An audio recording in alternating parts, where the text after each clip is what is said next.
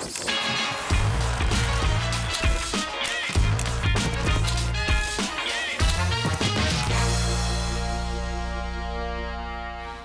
Que bom ter você com a gente, fã de esporte. Seja bem-vindo, seja bem-vinda. Começando linha de passe pós mais uma rodada da Libertadores da América para fechar a participação brasileira nesta semana. O Flamengo venceu 3 a 2, vitória fora de casa sobre a Católica, 100% de aproveitamento, pelo menos nessa primeira fase, né? Na, na, nos jogos de ida da fase de grupos, né? Agora tem a volta, mas o Flamengo encaminha bem a sua classificação e dá alguns bons indícios aí para o torcedor, apesar, já vi aqui o torcedor bravo com as substituições e a gente vai falar sobre isso já já aqui nesse linha de passe que tem as participações do André Kifuri, Gustavo Zupac, Jean Oddi e também Paulo Calçade e a sua participação também nas redes sociais. Já já, claro, coletiva do Paulo Souza e já já a gente vai fazer é, digamos assim, um resumo do que foi essa semana, do que foi essa rodada de Libertadores para as equipes brasileiras. Antes de tudo isso, destaquezinho inicial de cada comentarista sobre essa vitória do Flamengo, começando pelo André. Tudo bem, André? Tudo bem, William, amigos. Boa noite a todos. Rapidamente, com a bola, o Flamengo gera ótimas sensações. Sem a bola, nem tanto.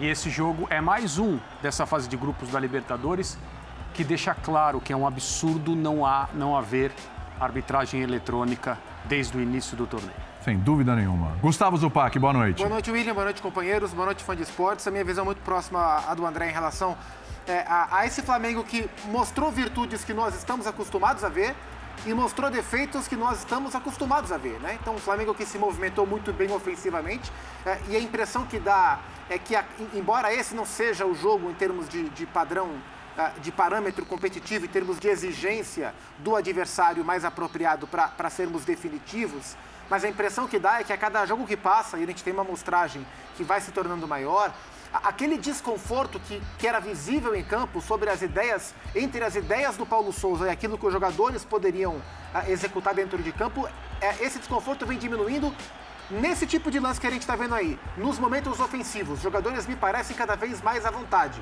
Agora, a transição defensiva do Flamengo continua preocupando.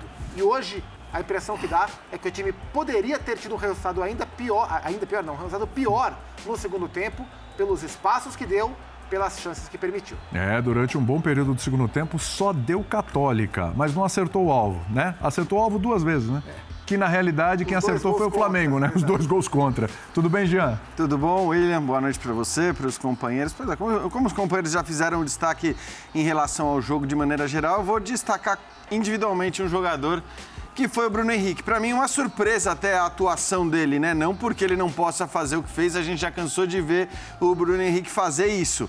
Mas foi uma surpresa até a escalação dele como titular, né? Desde o início da partida, depois de um bom tempo sem jogar, ele entra e para mim, diferentemente até do que foi, eh, do que mostrou a eleição ali da Comebol, foi o melhor jogador da partida, pra foi o nome do jogo reeditou a boa dupla aí com o Gabigol. Outro assunto para a gente discutir aqui hoje. E dois zagueiros, né? Vamos falar sobre isso também. Tudo bem, Calçade? Olá, William. Olá, companheiros. Olá para você que nos assiste. É, o Flamengo tem mais um. O resultado é bom. Placar. É uma vitória.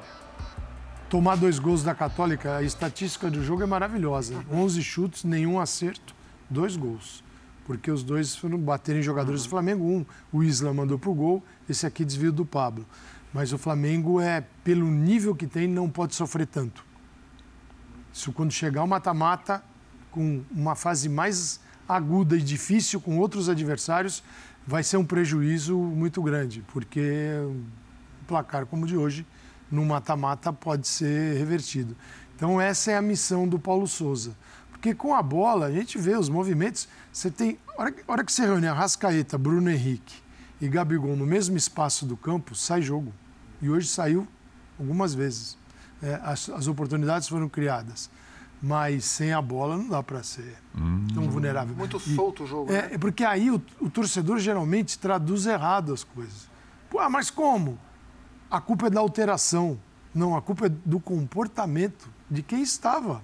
O Flamengo não passou a ficar vulnerável porque as alterações foram feitas. Talvez as alterações tenham sido feitas também por estar vulnerável. Mas as coisas continuaram assim.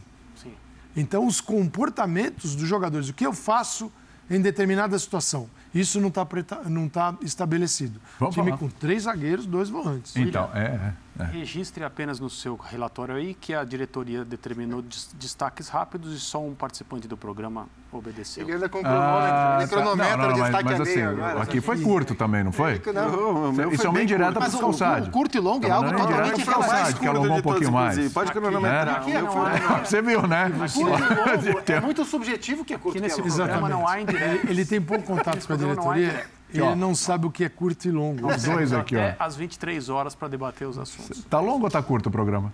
O programa está ótimo. Tá hoje. ótimo, muito bem. excelente. Vamos ouvir o Gabigol na saída de campo, vamos lá. preguntarte por el resultado del partido, el análisis que haces del juego y dos anotaciones importantes para la victoria. Sim, jogo muito difícil. Conseguimos jogar bem no campo complicado. Uma viagem longa também, mas preparamos muito bem. Consegui fazer um grande jogo. Muito feliz pelos gols. é, com a ajuda do Bruno Henrique e de todo o time. Fizemos uma, uma grande partida e uma grande vitória que é, que é muito importante. Gabriel, muchas gracias. É um grande jogo, uma grande partida, é aquele. Termina o jogo e é aquele comentário ali do jogador proforme, né? Aquela coisa que todo mundo fala, mas não foi um grande jogo, uma grande partida, embora a vitória foi importante. É, acho que ele falou mais sobre o pedaço dele, né? A, a turma dele, ele a foi. turma dele teve uma grande atuação, né? É, o Gabriel perdeu algumas chances, em especial no segundo tempo, ele poderia ter matado o jogo, não matou no momento em que o jogo estava de trocação, né, com a Católica chegando, embora não finalizando para o gol, mas o Flamengo também chegando. A partir das alterações, e falaremos sobre ela, é, o Flamengo passou a chegar bem menos e só a Católica chegou, né? Isso na, na, na última, último, último, última faixa de tempo do jogo.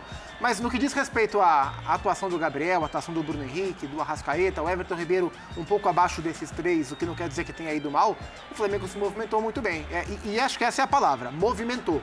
Porque originalmente era o Bruno Henrique naquela faixa como ala, quando o Flamengo tem a bola, né? Como ala pela esquerda, com o Everton na direita, o Arrasca atrás, o Gabriel de centroavante. Mas a gente viu, especialmente no primeiro tempo, muita movimentação, muita. Tinha hora que estava Bruno Henrique de 9, o Gabriel na direita, o Everton por dentro e o Arrascaeta na esquerda. Então essa movimentação foi bastante importante e bastante é, determinante para o ataque do Flamengo funcionar. Então, acho que você tem uma grande notícia do jogo de hoje, além do resultado, que é expressivo em termos de classificação, mas olhando para a atuação propriamente dita, é a, é, a, é a melhor, a mais leve movimentação do ataque do Flamengo, que resultou em muita chance. O Flamengo teve muito volume de jogo, especialmente no primeiro tempo. É, essa, essa é a questão. Acho que a gente pode. Tem várias coisas para a gente pontuar de deficiências ainda que o Flamengo tem.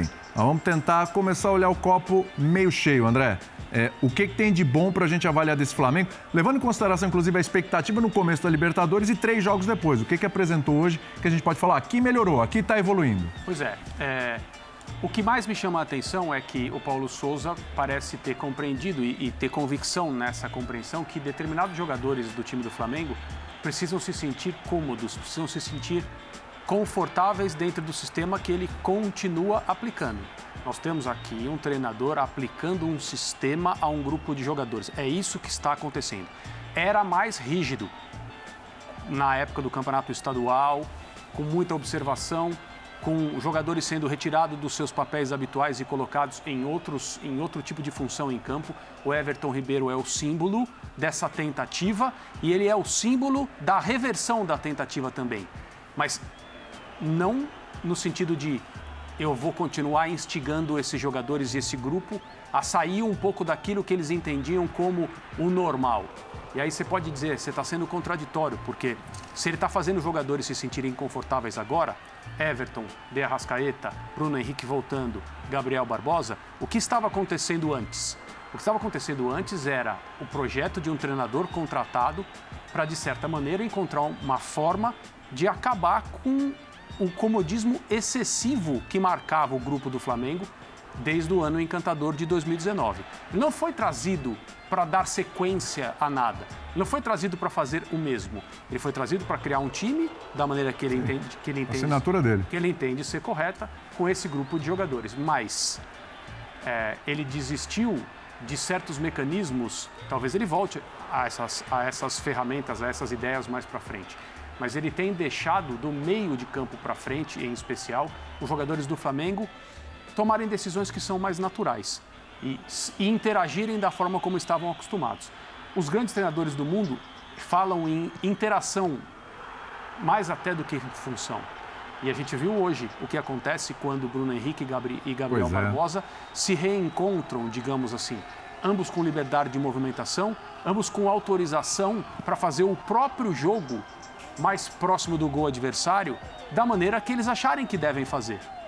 E hoje, com, contra um adversário tecnicamente inferior, embora no segundo tempo o Flamengo tenha tomado um calor muito excessivo, mas muito excessivo mesmo, é, essa superioridade técnica ficou bastante evidente em alguns trechos do jogo. Então, a minha impressão é que espera-se que o Flamengo continue subindo. Há algumas partidas antes do jogo contra o Atlético Paranaense pelo Campeonato Brasileiro, havia uma evolução bastante clara, uhum. envolvendo jogos de Libertadores e Campeonato Brasileiro. Aí, problemas de escalação, uma outra variação, o Flamengo foi mal de novo contra o Atlético Paranaense. Hoje não foi de todo bem, mas ganhou durante o primeiro tempo, comandou a partida. Teve falhas, individu teve falhas individuais? Não. Teve falhas defensivas que, são, que são coletivas, não são individuais. É, também desde o primeiro tempo. Mas eu acho que a, a marca do momento é jogadores que são decisivos, com liberdade para atuar da maneira que lhes convém. Isso é um, uma decisão correta da parte dele, para é, o momento. Eu a questão que é... é... que assim, a gente, né, André, é, defendeu durante todo o campeonato estadual como tinha que defender que ele fizesse as experiências que julgasse necessárias, que ele tentasse aquilo que ele julgava ser o melhor time, o melhor esquema e tudo mais. O momento era ali. O momento era ali. E ele fez. E apanhou naquele momento, né? E, e, e, certas coisas claramente não deram certo. E certas coisas das quais as pessoas reclamavam, de fato, acho que ficou claro que não dava para ser. Então, o André falou do Everton Ribeiro, esse talvez seja o melhor exemplo mesmo. O fato, e a gente precisa também é, é, admitir, é que apesar de todos os testes em relação ao posicionamento dos jogadores desse quarteto mais ofensivo, eles atuam hoje todos de maneira muito parecida, né? Muito parecida Exatamente. com a formação clássica do Flamengo. O que não quer dizer que o Flamengo não esteja jogando de maneira diferente, né? Então, é, é, aliás, é engraçado porque a Comebol sempre divulga o Flamengo no, no 4-2-3-1, né? Escalação, é. na gráfica. E de fato é como o time entra em campo. Mas aí, logo que o Flamengo tem a posse de bola, você já vê o lateral direito, no caso hoje o Isla, se mandando para frente, o time jogando com os três zagueiros, com os quatro no meio. Então, é assim, aquela ideia de jogo que é, o, o, Paulo Souza tem e quis aplicar, ele está aplicando. Não é que ele desistiu de tudo, mas em relação à escolha dos lugares e das posições em que os jogadores iam atuar, pelo menos em relação a esse quarteto ofensivo, para mim está muito claro que ele, ele tirou o pé realmente, voltou atrás e tinha que ser assim. Porque se você também joga um campeonato estadual inteiro, chega na final desse estadual e os caras não estão rendendo e já renderam tanto em outras posições. Volta atrás, não custa não nada. Tem porque... E hoje mesmo você vê que o, o, o, Marinho, quando entrou, entrou na direita. Na direita. É, que me parece também ter uma lógica. Né? É, e, e aí até uma correção de rota dele, né? Porque ele vinha usando o Marinho na esquerda e o Lázaro também. Eles estavam brigando pelo espaço. No último jogo, contra o Atlético Paranaense, ele colocou os dois, mas ele jogou o Lázaro para a direita. E deu super errado. Uhum. Né? Enfim, não, não, deu certo. Era mais, muito mais fácil jogar o Marinho por onde o Marinho atuava no Santos. É, eu até falei isso esses dias no Sport Center. É, para mim é um, é um, pouco claro que o Paulo Souza não gosta do Marinho pela direita. Aquele Marinho do Santos, que motivou o Flamengo a contratá-lo, aquele tipo de jogador, em termos de função, o Paulo Souza não gosta. Hoje ele colocou. Mas sobre essa, essa questão de colocar os caras nos, nos, lugares mais confortáveis, é interessante que quando ele volta com o Bruno Henrique, quando o Bruno Henrique volta da penúltima lesão, né? Hoje ele voltou da última, ele abre o Bruno Henrique na esquerda, né? Uhum. Na onde já foi o Everton, onde já foi o Lázaro. E aí há uma gritaria. Onde já se viu o Bruno Henrique de ala? O Bruno Henrique não tem que voltar voltar para marcar lateral, mas aí é uma falta de compreensão, né? Porque esse é o movimento do Flamengo com a bola, né? O Flamengo sem Exatamente. a bola, o Bruno Henrique ele ocupa a esquerda, mas o lateral na linha de quatro é o Felipe Luiz. Então, mesmo na posição onde muita gente achou que o Bruno Henrique estava deslocado, muito longe do gol, muito longe do Gabriel, a hora que o Flamengo tem a bola, o mais importante não é a posição que eles estão, é a, é a função e a movimentação. E hoje a movimentação foi frequente. Então, o ponto de partida importa menos. Né? O que importa é o fluxo. E o fluxo ofensivo do Flamengo foi excelente. O que não dá para ser aceitável para um time desse nível e nos jogos mais exigentes é a falta de controle. Porque o Flamengo controlou pouco o jogo. O jogo ficou muito solto. É, e o Flamengo tem que controlar mais o jogo, especialmente se estiver vencendo. Até acho que por isso ele colocou o Andrés no lugar do João Gomes no intervalo. Foi porque o Andreas tem mais retenção de bola do que o João é. Gomes. Mas, mas, o Flamengo mas, não então, conseguiu controlar. Mas eu mas acho, eu... enfim, não sei se a gente vai entrar nas alterações é daqui a pouco, é isso? Não, mas pode já dar, dar um plazinho, fica à vontade. O João Gomes tenha merecido ser substituído. É, não, Esse não. é um ponto. Agora, para falar dos dois lados, desculpa, Jean. Os três substitutos participam do terceiro gol. O Lázaro, o Marinho Pedro. e o Pedro. É, então, é que junto com os dois é que entra o Diego. Isso, né? é, é, é, o Diego. Isso, é, isso é só um corte. Sim. Ontem no jogo do Fortaleza entrou o, o, Hércules. o Hércules e ele faz o gol. Sim. Assim, é, e aí o Voivoda na entrevista coletiva é perguntado sobre isso, ah, sua estrela e tal, você, técnicos não vencem jogos. É a primeira frase que ele fala. Breno Lopes entrou e fez gol. É. Pois é. o Palmeiras também. É. É, eu acho sempre difícil a gente sair eh, detonando alterações eh, sem saber, inclusive, o que motivou as Exato. alterações. A gente precisa ouvir o técnico e a gente claro. provavelmente vai ouvir o técnico e aí fica mais fácil da gente dizer. O que, e eu, para mim, embora a grande discussão tenha se dado na hora que ele faz a segunda troca com o pacote de três jogadores, porque basta você olhar os nomes que ele está tirando de campo para entender, de alguma maneira, o um incômodo, a revolta de muita gente. Bruno Henrique, Arrascaeta e Everton Ribeiro, só isso. Mas até pelo momento do jogo, é, e acho que o Bruno Henrique eu acabei de falar, né? O Bruno Henrique, para mim, foi o melhor em campo, só que o Bruno Henrique vinha ali de três jogos é. sem atuar. Então era é, completamente normal que ele saísse. No caso do Bruno Henrique, a gente sabe que tem a ver com isso. Hum. Até porque ele tinha acabado de dar um pique absurdo. Então, é, o desgaste físico do jogo que ele vinha fazendo também existe, é indiscutível. E em relação aos outros dois, podemos até ouvir. O Arrascaeta não fazia um dos seus melhores jogos. Para mim, acho que se eu tivesse que é, criticar uma substituição sem saber das questões físicas, seria a primeira substituição, a saída do, eh, do, hum. do Gomes para a entrada do André. Você falou, vamos ouvir o Paulo Souza vamos. daqui a pouco. É agora, então, né? Paulo Souza e Bruno Henrique, hein, os dois. Vamos nessa. Tá. O Gabi, é, os repórteres aqui da, da, do campo disseram que o Gabi te chamou para dividir esse prêmio do Man of the Match. Queria te perguntar qual é a sensação de voltar ao, aos gramados depois de um tempo fora e também dividir esse prêmio com o Gabi, que é um grande parceiro seu, dupla sua no Flamengo. Obrigada. É, boa noite. Muito feliz por ter voltado. E o mais importante foi não ter sentido nada.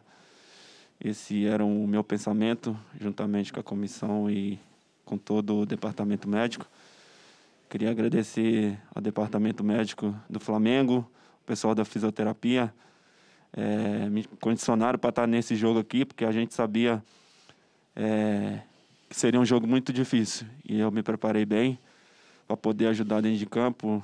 E agradecer o Mister também, que veio conversar comigo hoje, me deu total confiança, falou que queria começar comigo.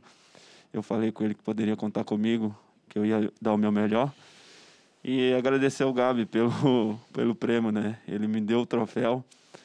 É, o Gabi é um parceiro, um amigo que eu tenho desde Santos. Todo mundo sabe que eu tenho um carinho muito grande por ele e ele por mim também.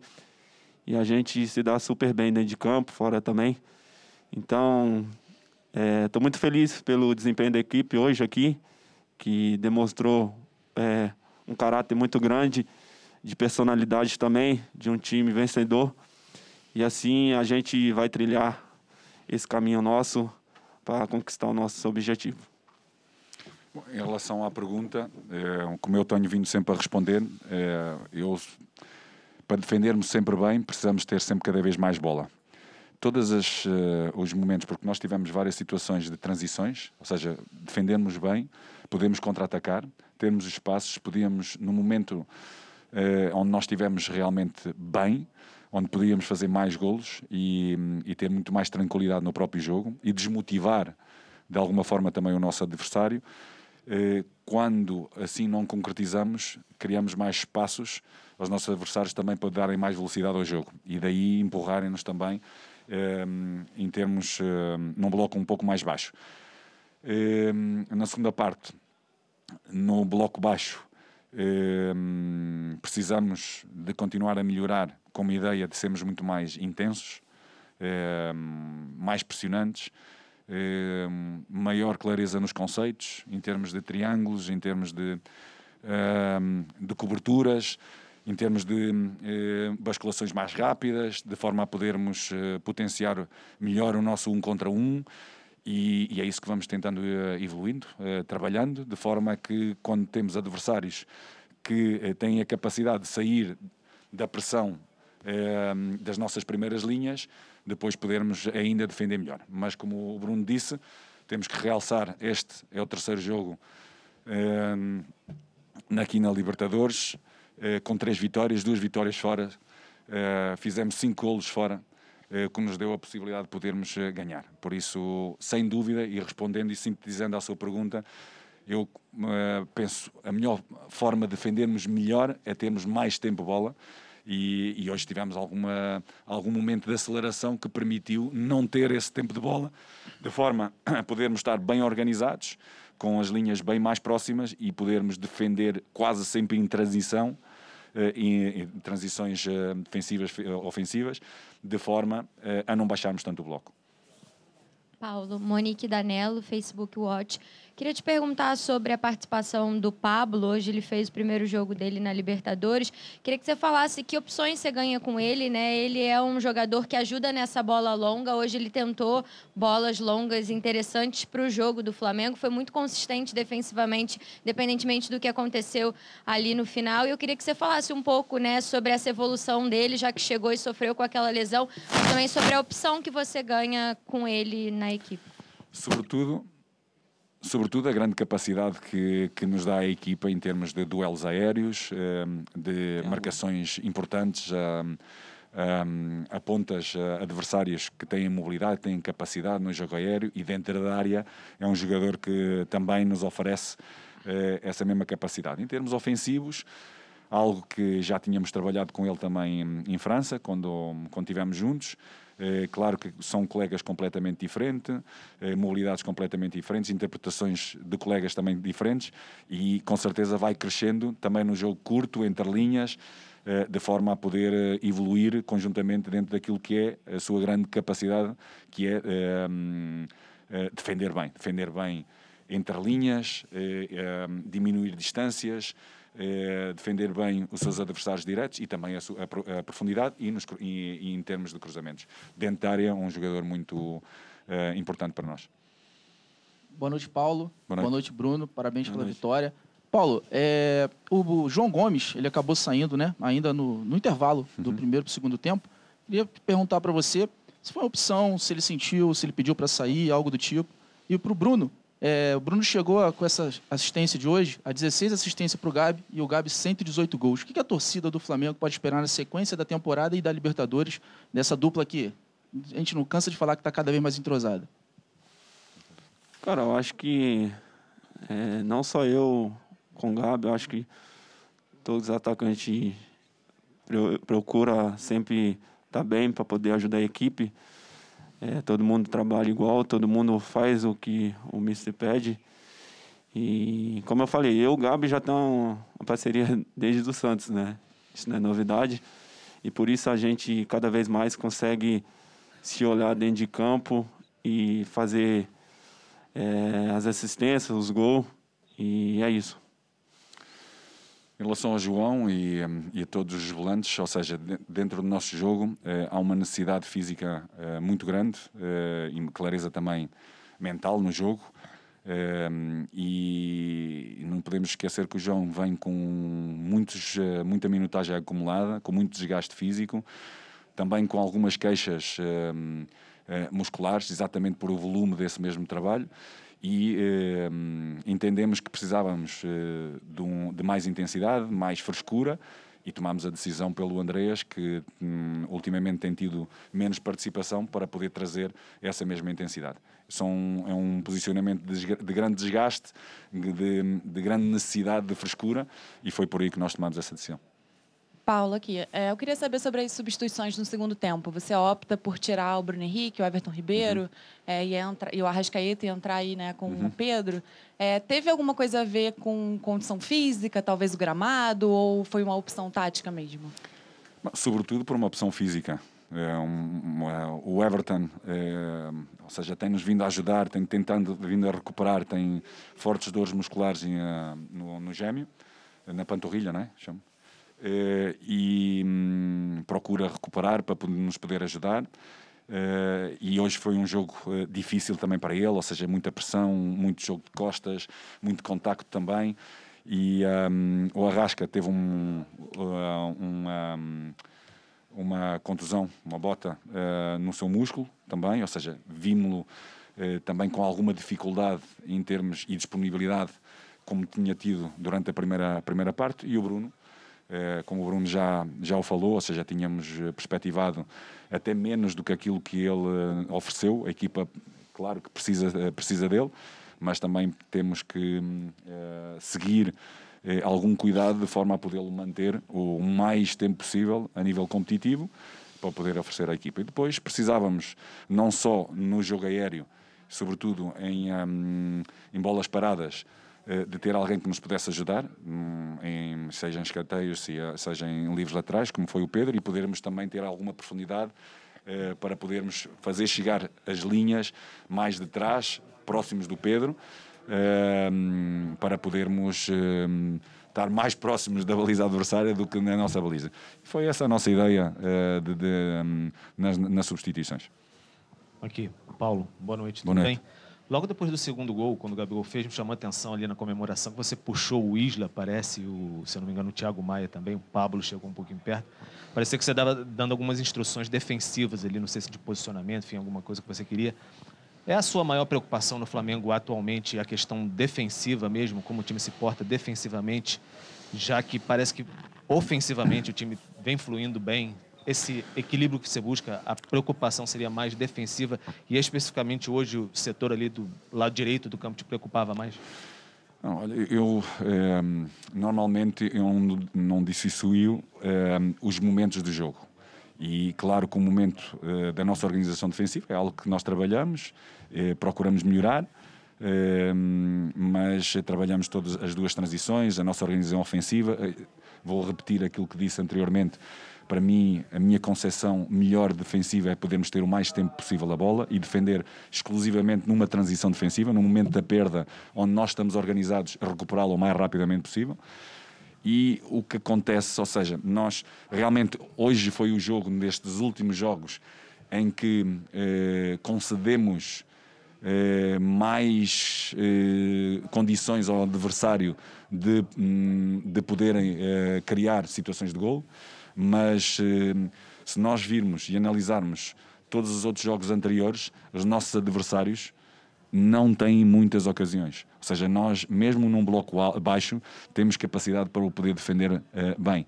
Uh, hoje, sobretudo, sofremos, faltou mais intensidade, sem dúvida, em, individuais, coletivos, mas também temos que entender com o contexto, o número de jogos, o nosso adversário, fora de casa, Ehm, tudo aquilo que nós fizemos ehm, acabou por ser ehm, positivo o resultado que nós conseguimos aqui, porque não é, um, não é um campo fácil, não é um estádio fácil, não é um adversário fácil, por mais que possam dizer, não é um adversário fácil, e nós uh, poderíamos, sem dúvida, ter construído o, este, este resultado até antes e dar-nos muito maior tranquilidade para fazer uma melhor gestão do jogo, isso não aconteceu, ou seja, no nosso melhor momento até acabamos por sofrer o gol.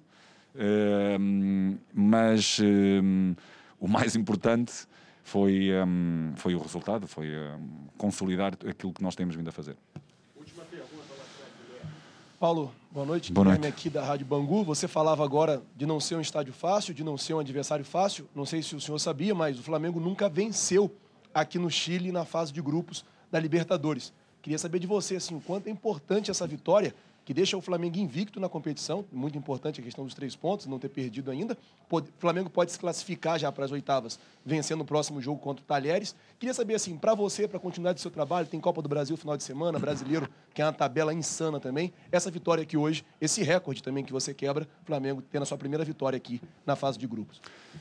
Agradeço-lhe imenso. Um, uh, a sua pergunta, porque é, é uma pergunta super positiva, eh, dentro daquilo que eh, demonstrou na dificuldade de ganhar aqui, eh, na capacidade que nós tivemos para criar, para fazermos mais golos, fora ganhando e fazer três golos não é fácil, não é para todos, e nós assim o conseguimos, por isso hum, é irmos continuando a evoluir e melhorando aquilo que temos que vir melhorando com vitórias como esta. Bom regresso a todos. Muito bem, bom regresso a todos. É isso. Terminou a coletiva ali do Paulo Souza com o Bruno Henrique. Vitória do Flamengo, como lembrar ali, ó. É isso, né? O Flamengo jamais tinha vencido a Católica neste estádio. Eram três derrotas e um empate aí na história. Mais recente, uma derrota em 2017, inclusive, gol do Santiago Silva e tal. O Ilharão falou da pressão que é lá. O Flamengo consegue quebrar esse tabu.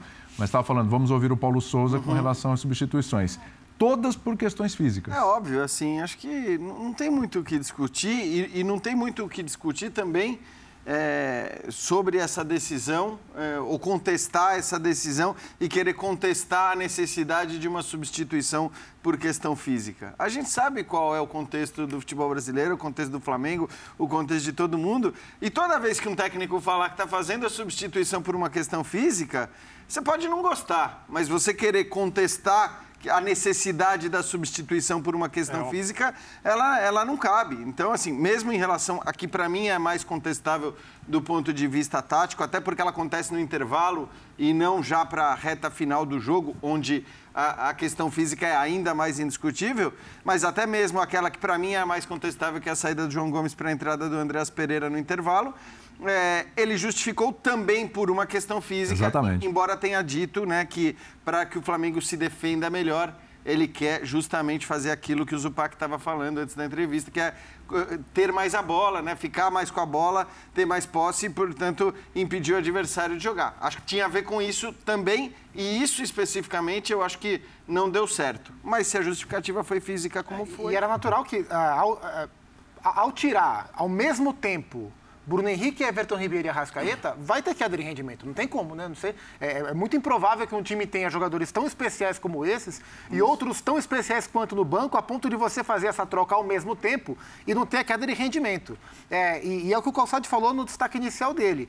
É, não é a leitura correta dizer que após as substituições a Católica passou a pressionar o Flamengo. Né? A diferença é que antes das trocas o Flamengo também atacava após as trocas, demorou um certo tempo para o Flamengo conseguir reagir ofensivamente. Reagiu e fez o gol, através dessa reação com os caras. Levou um tempo para isso acontecer. Ele fala de comportamentos, ele, fala, ele é didático ao falar. Ele Sim. usa os, os, cinco momentos do jogo, para alguns quatro, para outros cinco. Para mim, cinco, porque tem bolas paradas também. Sim. Então, que é o que um treinador tem que ir lá no dia a dia de trabalho dele e organizar uma equipe. Ele tem essa tarefa, ele tem cinco momentos para organizar. É, e ele, toda vez ele fala isso, é impressionante. Não foi a primeira entrevista, já ouvi uma. Essa é a terceira ou quarta que ele fala sobre isso. Uhum. É, e ele fala: é, também precisamos dos triângulos. Porque é o seguinte: para você ter a bola, o Flamengo saiu de campo com 41%. Não deixa o treinador feliz. Bom, sem a bola, o adversário, que é um adversário com problemas, coloca uma pressão num time que não deveria tomar essa pressão, que é o Flamengo. Porque, repito, se estendendo isso para uma etapa mais difícil, então vai ser muito pior. Isso, com, com não, um adversário mais competente. Mais, mais competente. É, então ele não está preparado. E é o que o Flamengo precisa, alcançar essa preparação. Então, é, os triângulos que ele disse, aquelas triangulações que você vê numa beirada ou numa saída de bola, ou para sair de uma marcação alta é, e jogar lá na frente. O começo é bom, porque o Flamengo sobe para tentar encaixar a marcação e, você, e os gols saem de bolas recuperadas. Uhum. Ponto positivo, é o copo transbordando de cheio. Mas isso vai se desfazendo conforme é. o jogo vai passando. E aí o jogador, e isso o Flamengo, pelo nível que tem dos jogadores, tem que atingir. Você não pode apenas olhar para o placar e passar a defendê-lo de uma maneira deslocada. Você tem que continuar com a sua organização e com a bola. Você está ganhando e tem a bola, pô, é um drama para o seu adversário. Claro. Porque ele precisa dela para empatar e virar o jogo. Então, isso o Flamengo tem que alcançar. E ele tentou, depois de mexer no time desde o início do ano, encaixar o, Flamengo, o melhor Flamengo possível para os jogadores. O cara que talvez tenha, esteja sofrendo mais aí, é, nesse momento, até por questão física, é o Bruno Henrique. Sim. Mas o Bruno Henrique voltava também. O Bruno não é esse negócio de não volta, não, não precisa voltar. Então, em que futebol não, em que futebol não precisa? Porque no futebol dos grandes todos voltam. A gente quer jogar um futebol de pequeno ou de grande. A gente tem que escolher. Porque no, quando você vê o time do um grande time, o Vinícius Júnior volta no Real Madrid. É só ter assistido o Liverpool e, e City e Real Madrid exato. na terça-feira. Mas ele viu, tem pique para ir voltar, o Bruno viu, Henrique? Ele está num estágio viu físico. PSG e Real Madrid viu o que acontece quando não se volta. Exato. Né? Então, lá atrás. Então, isso é claro no futebol. Ele hoje tem problemas físicos. É essa por a isso, questão. Por isso que é o seguinte, Bruno, eu tenho uma missão para você e conto com você. Até a hora que você aguentar. Depois eu troco. E ele resolveu a missão para É isso. simples. Agora, se do ponto É de vista simples. da contagem de oportunidades, ele está certo. né? Não foram muitas oportunidades que o Flamengo permitiu hoje. Mas o calor foi grande, porque a posse ficou com o time chileno, a bola rondou a área, era uma coisa que a bola não, a bola não saía do campo de defesa do Flamengo, e isso é um problema. Então, eu concordo com o Paulo Souza quando ele diz não concedemos muitas oportunidades para o adversário, mas concedemos a chance para que elas surgissem, e, e- por muito tempo, e muitas vezes. Por isso que contra um adversário melhor do que a Católica, talvez o Flamengo não tivesse a sorte Isso, que teve isso hoje. é agravado por uma defesa ainda com problemas grotescos de posicionamento. Até que está trocando. Agora está inserido o Pablo. Tá falando de defesa ou de sistema defensivo, Não, estou falando de, tô falando de agora Dos de três ali? do fundo do campo, mas A e última também passa a última linha. Você tem laterais, fazem parte. Você tem Que também convenhamos, né, Calçade, o que está mudando por, por questões de lesão e tal. É, Tudo. É enorme, Esse é difícil trio, ele. não é sei, se a gente acho que elencar e fizer um levantamento sobre né, que trios jogaram do Flamengo, a gente vai ter E muito esse, e esse trio ali, né? específico tem o Arão, que não é zagueiro, o Felipe, que não é zagueiro, e o Pablo, que acabou de chegar. que acabou de chegar. E detalhe, hein? Com o Fabrício Bruno. muito. Fabrício Bruno muito. não está indo em condições físicas. Sim. Né? Ah, o Davi Luiz é, foi pessoais. licenciado né, da, da função hoje, porque por, por- problemas pessoais. Gustavo Henrique também ainda se recuperando. E o Rodrigo Caio é uma grande o Rodrigo Caio também é uma. Mas o Pablo fez uma partidaça. A, a pergunta feita sobre o Pablo foi muito pertinente, porque o, o gol contra, que eu até acho que não deveria ter sido dado contra, porque a minha impressão é que a bola ia pro gol. O segundo, Né? o segundo, você está falando do último, né? É, o segundo gol. é, O segundo da. Católica. Mas, mas o Pablo fez uma partidaça. Até fui olhar os números. De seis duelos, ele venceu quatro. E, e pelo alto ganhou muito, né? Usou muita força. Então, assim, o, o Pablo fez uma partida bem boa, apesar de um sistema defensivo muito permissivo. Me chamou a atenção quando o Paulo Souza fala de intensidade, que o time teve menos intensidade. Eu fui olhar os números de desarmes, porque assim, geralmente o time que tem menos posse desarma mais, porque está correndo atrás do adversário e está sempre ali beliscando. O Flamengo teve menos posse nos dois tempos e teve bem menos desarmes. Né? A Católica desarmou 17 vezes, o Flamengo desarmou 11. Então o time não teve bola e não conseguiu recuperar essa bola. E aí a bola ficou rondando, passeando o tempo inteiro ali e o time sentiu a falta de intensidade e, E- ainda assim conseguiu vencer. Respondendo melhor a sua pergunta, refazendo a resposta, o, o- o problema é duplo. Quando você fala de sistema defensivo e defesa como última linha. A gente fala defesa, olha só para o fundo. É, a falha está nos dois. No sistema, que filtra muito pouco, e na defesa, que se posiciona mal. Então, sim, o sistema não elimina essas possibilidades, como disse o André, mas quando chega lá dentro, ainda tem desorganização. A gente separou até alguns lances para mostrar isso. O jogo de hoje mostra, o jogo do Tadieres mostra também.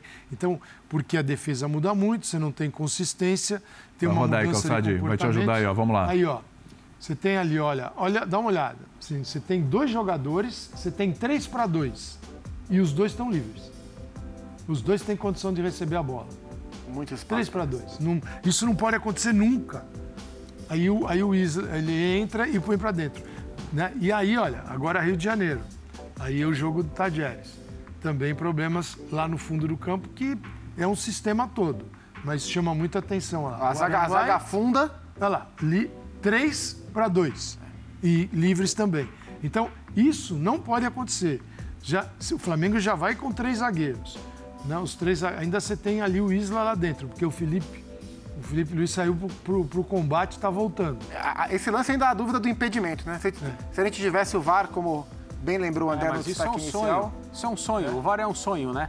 o terceiro gol do Flamengo não seria validado com o VAR hoje. É, agora, só espaço, em relação a essa inferioridade, porque tem uma inferioridade numérica muitas vezes também, né? E, e não pode. E não pode. Não, não, mas não pode. isso, Calçade, e essa acho que é uma questão maior, isso também depende de incutir nos jogadores de frente, naqueles que a gente elogia o tempo todo pela atuação ofensiva que tiveram hoje, uhum. incutir na cabeça desses caras que eles vão ter que fazer esse trabalho. Eles vão ter que eventualmente estar ali nesse pedaço do campo que a gente está mostrando. E isso ainda é raro no Flamengo. Eu Por isso que... que o Lázaro ganha pontos quando joga. Porque Exato, o Lázaro volta o tempo porque inteiro. ele é um cara, ele é um cara que tem funções ofensivas uhum. muito claras e, e cumpre bem essas funções ofensivas. A gente viu hoje, mas que faz toda a função defensiva também. Então, acho que esse é um ponto e o Paulo Souza, embora tenha falado que o time é, é, concedeu poucas oportunidades, me parece que ele tem muito claro é muito clara essa questão na cabeça dele, né? Quando ele fala da tal intensidade, da,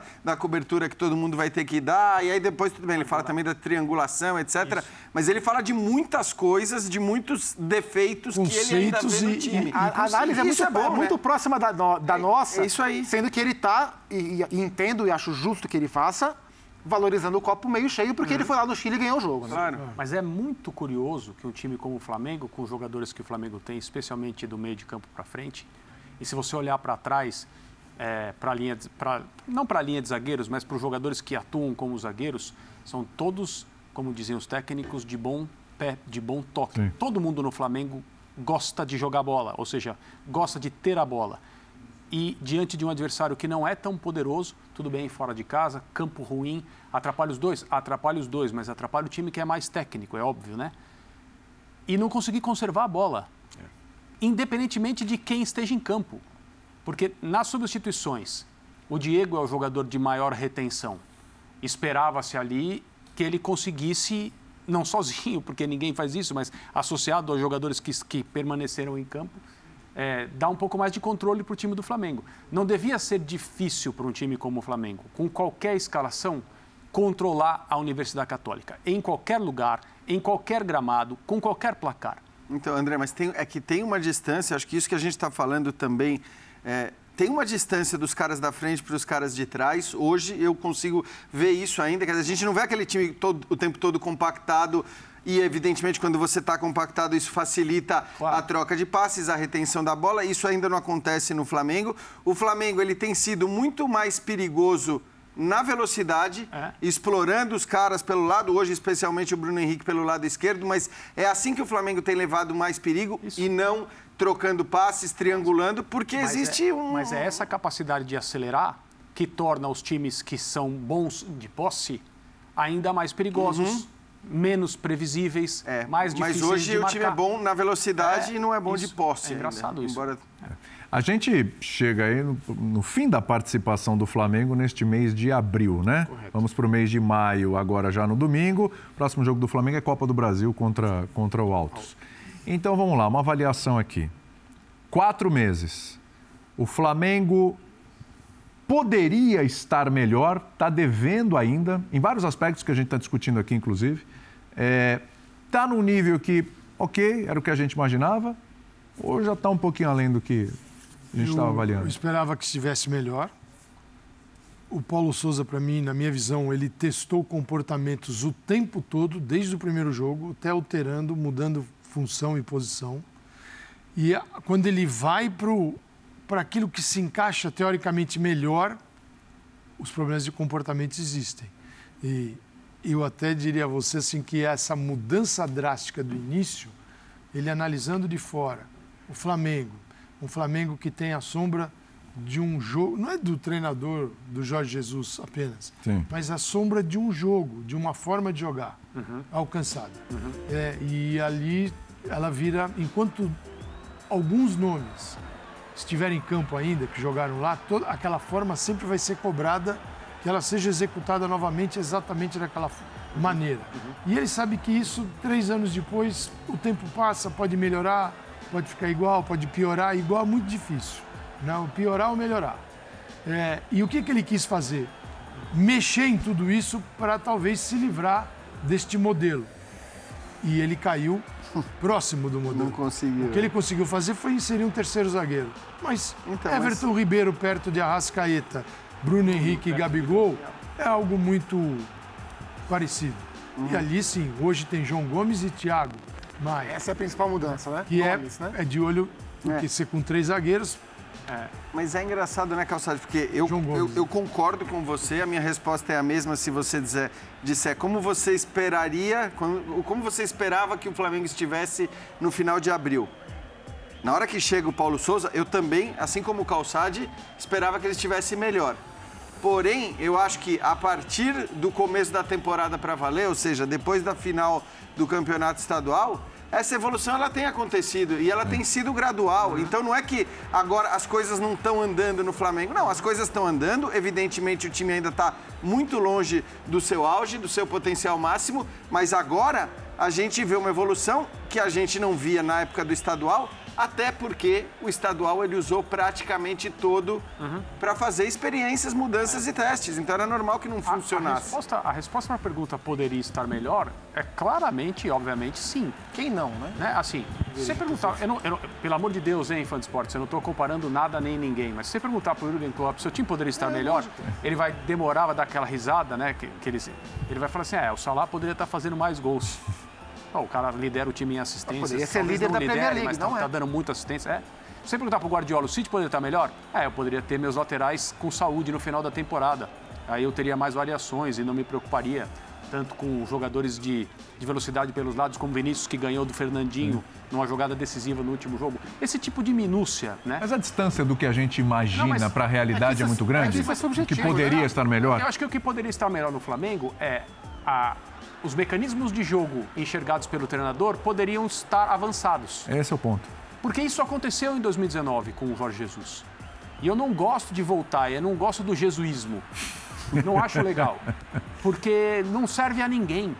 ninguém, E só o agora- Jorge Jesus. E agora ele está indo. Ele, Ele tá gosta indo, disso. né? Ele, Ele tá indo- surfa nessa tá onda indo até no Rio hoje. de Janeiro, né? Ele está ainda no Rio? Tá, vai Tá. curtir o filho das campeãs. Então, beleza. Boa viagem, boa curtição, o desfile é um negócio maravilhoso, aproveite. Mas não serve a ninguém.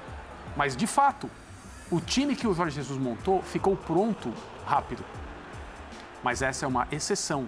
Não só no futebol aqui na, Amé- modelo, né? na América do Sul. É uma, é uma exceção em todos os lugares. Ficou rápido porque o trabalho foi excelente. Ficou rápido porque era preciso que ficasse rápido. Ele foi contratado no meio da temporada, com mata-mata de Libertadores batendo a porta, Copa do Brasil, Brasileirão. Com Foi- sofrimento, E ele- sim, mas É. ele, teve, ele, teve, ele teve mais tempo do que o Paulo Souza, né? O Paulo Souza iniciou a temporada, beleza. Quantos dias tem a pré-temporada no cruel calendário brasileiro de futebol? Dez dias? O Jorge. Jesus teve mais do que isso na, Na Copa América, Copa né? América. Isso faz diferença? Pergunte a ele se faz ou não. Tanto que uma das condições para ele continuar era que os titulares do Flamengo, ou os jogadores que mais se desgastaram durante a temporada de 2019, tivessem 30 dias de férias. Foi. Ele não negociou isso. Isso, isso não tem conversa. Então, é, mas não serve a ninguém ficar, ah, mas em 2019. É, então, só que quando você faz a pergunta, o Flamengo está jogando o que poderia jogar, subjetivamente, na cabeça das pessoas, Qual é o teto? a É resposta esse, é é. 2019. Ah, aonde que o Flamengo poderia estar? 2019.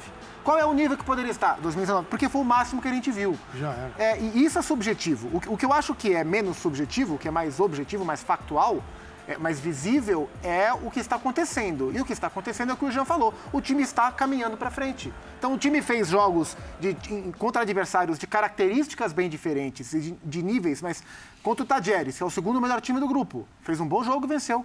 Contra o São Paulo, que é um time de bom nível, fez um bom jogo e venceu. Contra o Palmeiras, bicampeão da América, não venceu, mas fez um jogo muito competitivo, com alternâncias, com nuances. E hoje, eh, eu não acho que o jogo tenha sido ruim. Acho que foi um jogo que o Flamengo teve momentos bem interessantes e os bons momentos do Flamengo foram momentos de, de, de, muita força ofensiva e teve os problemas que costuma ter. Então não foi ruim o jogo hoje, não foi espetacular, mas foi um jogo aceitável. Então acho que, subjetividades à parte, o momento atual do trabalho do Paulo é um momento de caminhada para frente, de, de evolução. E isso é o mais importante. Mais importante do que o sarrafo subjetivo de cada um, onde o time poderia estar ou não poderia estar. Eles não reclamaram porque o problema do Flamengo não foi esse. Hum foi de comportamento geral de, de sistema defensivo, de, de posicionamento dos jogadores na área.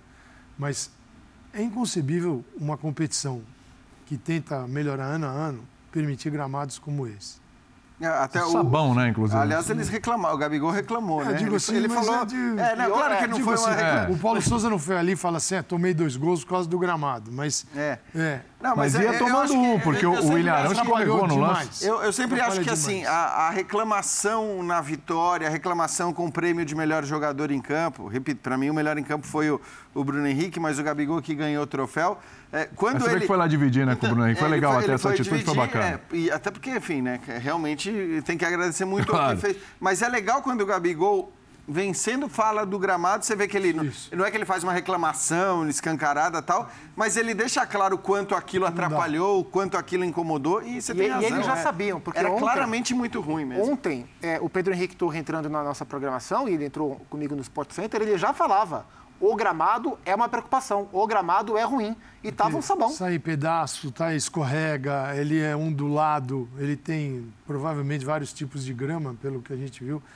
É, não dá. É, o VAR é outra questão também, paralela a essa, de não ter o VAR nesta fase. Não, não consigo entender por que tem na outra e não tem nessa. Claro que é econômico o motivo, mas e, é, e, os e prejuízos estão aí. E de estrutura também. A alegação da Comebol é custa muito dinheiro, assim, inflaciona o orçamento de arbitragem da e da organização do torneio de uma maneira que a Comebol diz que não dá. E como tem, obviamente, no início do, da competição, muitos clubes e estágios de níveis, estádios de níveis diferentes, fica difícil, né? A, in, a, instalação do VAR em todos os lugares. Não dá para. Nem, no, nem no, no argumento financeiro, nem. nem. no argumento de estrutura, essa conversa não fica em pé. Não e se todos esses se classificarem para as oitavas? Isso, mas aí, é assim. Né? Imagina-se que, ter, né, em tese, os melhores é times vão estar lógico. nas oitavas, os melhores times são os que têm os, os estádios mais aparelhados, e aí a instalação do sistema fica mais simples. E aí custa menos também, porque você tira toda a fase de grupos. Mas... O problema é que você causa essas coisas. Mas gramados, assim, é, atenção, equipes possíveis classificadas para a Libertadores. É, você faz isso, acontece até o final do ano, no início do fevereiro, você sabe já todo mundo, já tem a tabela. Então, você chega lá em setembro, agosto, diz: olha, não sei quem vai estar classificado, mas com gramados ruins, você não vai jogar na sua casa. Você vai jogar em algum outro lugar. Nem que seja 2 mil quilômetros da sua casa, mas num gramado decente, ok? Nota pelo menos 8, de 0 a 10. 8, 9, 10. 7, hum, já não dá. Porque esse aqui de 0 a 10, qual é a nota? Quatro, três. Não passa, né? Não passa. E, a é, sempre se mostrou tão criteriosa e, e, já impediu vários clubes de jogarem em seus estádios por, por causa de capacidade. Então, que é uma bobagem. Pois é, e o é gramado que é o, que é o, mais relevante? O, a, capacidade... Cara, os caras jogam lá, tem, cabem 10 mil. Tem que ser a seguro. a vida dele seguro, é 10 mil. Mas, tem que ter segurança e gramado bom. Ah. Agora, para que 40 mil se o time no ano todo põe 7, 8 ou 10 ou 12, aí tem que ser para 40. Isso é, bo... Isso é uma bobagem Sim. que a gente faz aqui também. Então. Agora, o lance é o gramado. É. Gramado bom. Gramado, aí você tem que se virar para refazer o gramado. Se não tiver, nós vamos jogar em outro lugar. O mínimo para o jogo é o gramado. A gente está discutindo isso em 2022, cara. Se fosse 1960. Mas 2022, cara. E aí e é que não se faz nada. Você olha para isso e fala, isso é Libertadores. É a cultura é. da Libertadores. E tinha então, um sujeito... É, acho que essa é uma questão... Só, só para lembrar, tinha um moço com uma... Tipo, barraca de praia. Um ombrelone. Ombrelone, isso. Ali no... O Gabigol foi bater escanteio, ele ficava assim. uhum. O Gabigol para cá, ele para cá. O Gabigol para lá, ele para lá. Falei, poxa, temos um perigo aí. É, é a nova não versão. Não está ali por um acaso, né? É, não está ali ser, por acaso. Para ser justo, o gramado do Castelão ontem no jogo do Fortaleza estava ruim também, não ruim como, como esse de hoje. Mas sofre também. Mas o Fortaleza só ganhou porque o gramado estava ruim. Porque a bola bate no morrinho e passa É. por cima da mão Exatamente. do goleiro Também não serve. do Aliança Lima. Também não e pode. Quer fechar aí, Jean? Não, é só, é só porque eu acho que tem uma série de questões na Libertadores que, assim, não, não é uma- uma não são questões de milhões e milhões de dólares, né, para você melhorar. Inclusive algumas que são comportamentais, né, as que- a questão, inclusive, que a gente viu repetida duas vezes eh, nessa semana, inclusive, do, do racismo, os gramados. Eu acho até que o VAR, entre todas essas coisas, e também estou de acordo com os companheiros que deveríamos ter o VAR na fase de grupos e tudo mais, mas para esse caso, inclusive a justificativa financeira, ela, é, ela pode é, não, não ser completamente aceitável, mas você compreende que existe de fato um gasto grande para a instalação de todos os equipamentos e tal. Mas tem um monte de coisa para qual é, é, o investimento não é tão gigante assim, quer dizer, não muda tanto é, o quanto você vai investir para ter condições de um espetáculo mais legal. E quando eu falo espetáculo, eu estou falando de tudo, tá? Desde o- justamente o comportamento do jogador dentro de campo, até em relação ao que você vai permitir ou não na arquibancada. Ninguém quer que a Libertadores vire Champions League no sentido da, Sim, sim. da fanfest, do não sei o quê, do baita telão. Não, sei... quer. Não, tudo bem, podem A- até a querer. Comebol quer com, com o jogo único na final, e a semana toda, aquelas tudo isso. Mas, é mas pode, ser Sim, uma Copa, mas pode ser uma. Copa da Inglaterra que o Manchester, se tiver que um time de 5 mil lugares para jogar no estádio, ele vai jogar lá. Vai jogar. Ele vai jogar lá. E o gramado é bom. Isso. Ele vai jogar. É verdade. Ah, cabe em 5 mil Manchester, Copa da Inglaterra. Você vai jogar. E joga. E joga. bota todo mundo para jogar. E a gente só, só fala e só enche em relação a isso, porque assim, é, de fato. Porque se repete, né? Não, e porque são coisas simples que vão tornar é, o, o campeonato melhor, ainda mais legal. Se, se o Arão, se, o- se o Flamengo toma o gol no escorregão que o Arão deu na, na área, ninguém ia querer saber do gramado. E o Arão ia, ia pagar essa conta Ia sozinho. pagar a conta sozinho. E ele escorregou E, por causa do gramado, e depois a gente vai mostrar um lance de, de outra, outro fato que não pode acontecer. Na Libertadores. Da Ah, ontem. Já, já. né? É, ah, daqui a pouco a gente vai mostrar, tá separado. Fica aí separado. que é algo que esse não pode acontecer nunca. Aí, não só em Libertadores, em nenhum campeonato, né? Em nenhum campeonato. Isso é, no MMA dá problema. É, dá, dá, com certeza. Vamos falar um pouquinho do Gabigol, porque o Gabigol chegou a 26 gols marcados. É, o Luizão tem 29, é o maior artilheiro. O Gabigol vai passar, né? Assim. Vai passar. Vai passar. Vai passar o Luizão, vai se tornar daqui a algum tempo, alguns jogos, enfim, talvez nessas Libertadores ainda, muito possivelmente, dependendo de como o Flamengo avançar, o Gabigol vai ultrapassar o Luizão e se tornar o maior artilheiro o- da história da O que é Libertadores. doido é que o Luizão fez isso por várias camisas, né? O Sim. Luizão foi campeão pelo Vasco, jogou em alto nível pelo Corinthians Libertadores, foi campeão pelo São Paulo. E o Gabriel constrói isso de maneira consistente no Flamengo. É O impressionante. Gabigol é o símbolo desta era do Flamengo? Indiscutivelmente. Indiscutivelmente. Ele é a grande cara do segundo maior Flamengo da história. tá? Então, é, ele em importância se coloca na minha visão, já falei isso aqui algumas vezes, em importância para a história do clube, para mim ele só está atrás do Zico. Que não quer dizer que ele é melhor ou pior do que o Júnior, o Leandro e outros. Mas em termos de importância, quando você junta todos os critérios que colocam um jogador acima ou abaixo, o- o Gabriel ele preenche todos, né? Preenche todos. Hoje ele perdeu algumas chances que poderiam dar ao Flamengo um pouco mais de conforto. Esse gol me lembrou muito o gol, da, o gol de Montevidéu contra o Palmeiras, o empate. O Arrascaeta dá a bola mais pelo, por dentro do que o Bruno, que estava um pouco mais por fora, mas a diagonal que ele faz e as diagonais que ele faz são especiais, né? E a finalização muito forte. O Gabriel é um craque histórico, uma das camisas mais importantes da, da América do Sul. E a naturalidade com que ele consegue fazer os gols na Libertadores, é, gol de 0 a 0 gol de, sabe, gol de, gol de vitória. De virada numa final. Então isso me chama muita atenção, muita atenção. Embora ele perca alguma chance, mas a relevância dos gols que ele faz, especialmente nessa competição, é algo para mim muito importante. É. O... É, é difícil falar isso porque você sempre arruma substitutos com o passar do tempo e tal, mas hoje, embora tenha o Pedro, o Gabigol é uma figura insubstituível nesse Flamengo, Jean? Ah, a figura certamente é insubstituível. É, é, em relação a isso, para mim, não tem muita discussão. Acho até que quando a gente fala de símbolo desse Flamengo, dessa era vitoriosa do Flamengo, não tem dúvida de que esse símbolo é o Gabigol. É a era Gabigol. Pra mim, só que pra mim, tecnicamente, essa, essa disputa ela não é tão simples assim. É. Você vai dizer, o Gabigol é indiscutivelmente o melhor jogador dessa era vitoriosa do Flamengo? Eu não, não sei não se é tão fácil essa decisão. Quem Você seria? tem o Arras- Arrascaeta Sim. muito Bruno. bem, o Bruno, Bruno Henrique hoje. talvez melhor.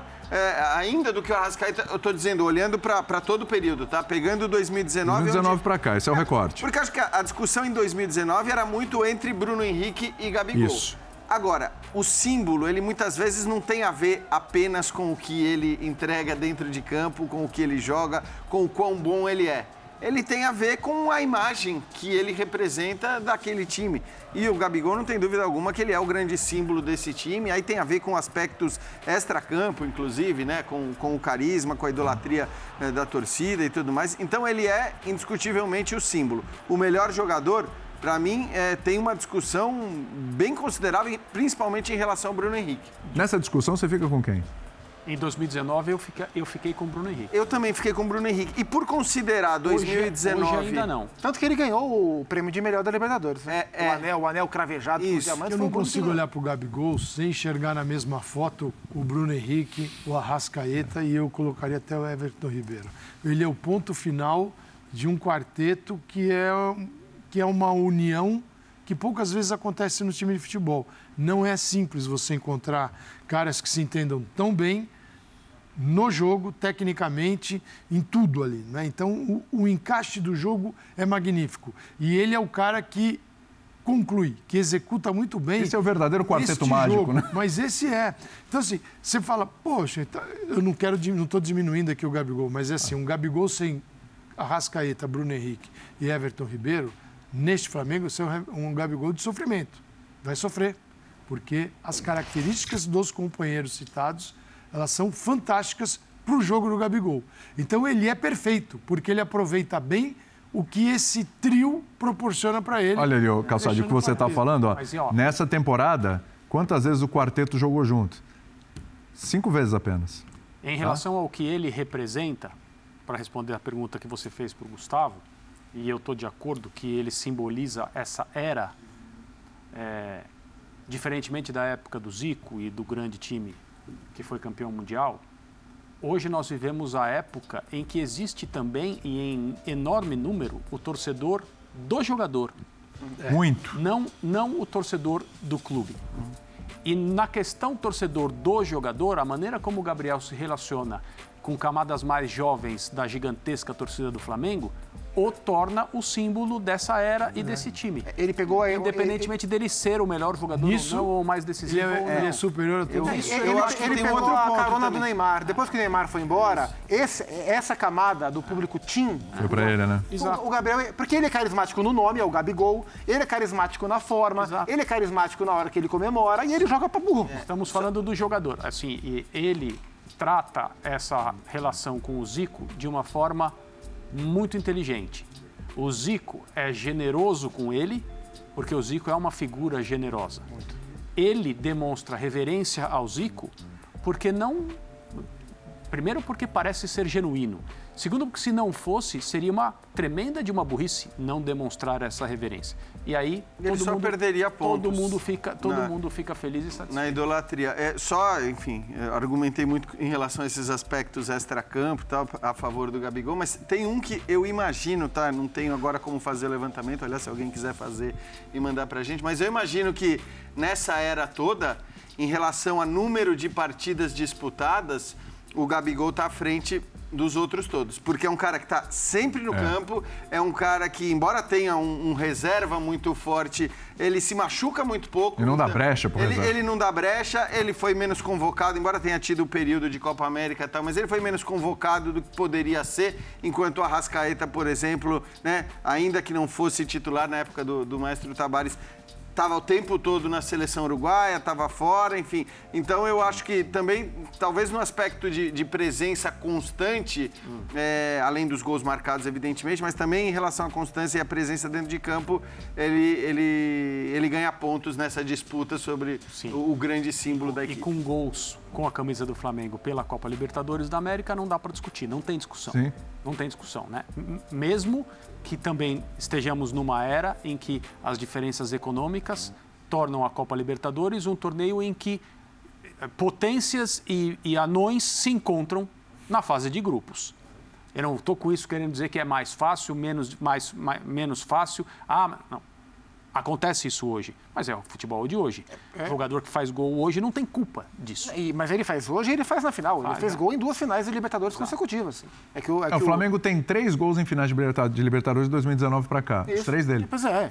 E semifinal contra o River Plate, é, contra o Grêmio, ele Grêmio. fez. É, a- na última, contra o Barcelona, ele não fez os gols, mas ele consagrou o Bruno Henrique em todos.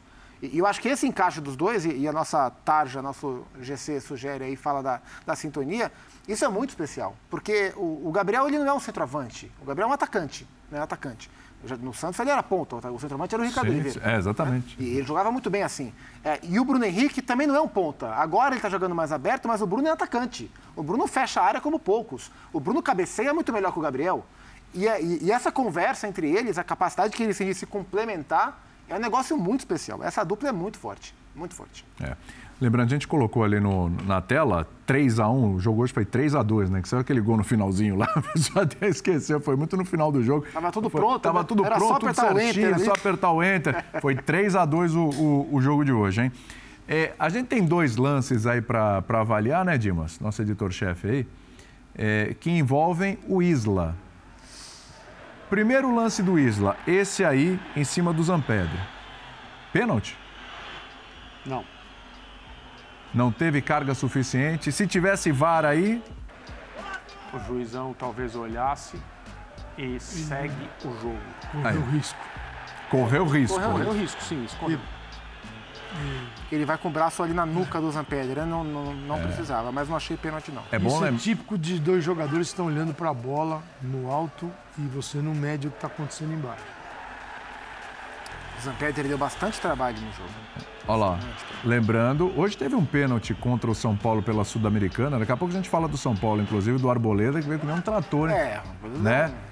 Teve mais força do que, do que esse lance, mas o Arboleda foi no corpo. é, foi no corpo, mas suficiente para dar um pênalti. Se tivesse VAR, teria sido pênalti ou não? Não, eu- eu- na minha visão do VAR, o VAR não tem que se meter nisso aí. É. Se o árbitro olhou e considerou normal, segue, Segue. o jogo. Não, não vamos começar a, a clamar pe- pela utilização excessiva do VAR, como muitas vezes a gente teve no Brasil. E hoje não tem mais, né? Esse, esse é um bom lance. últimos- Você olha esse lance e fala assim: se o juiz eh, não dá pênalti e o VAR fala, ah, mas isso é um erro grave? Não, não é um erro é grave. O, o árbitro está super bem posicionado, não tem ninguém na frente dele, está Eu acho que caminhando lance é ali. interpretativo, Não como deveria falou chamar. Calçade, você pode, você pode né, in- interpretar da maneira que você julgar adequada, mas para mim esse não é um lance que a gente pode falar, poxa, faltou o VAR. Essa é uma em relação jogada aos impedimentos, sim, a gente típica pode de falar, televisão. faltou o VAR.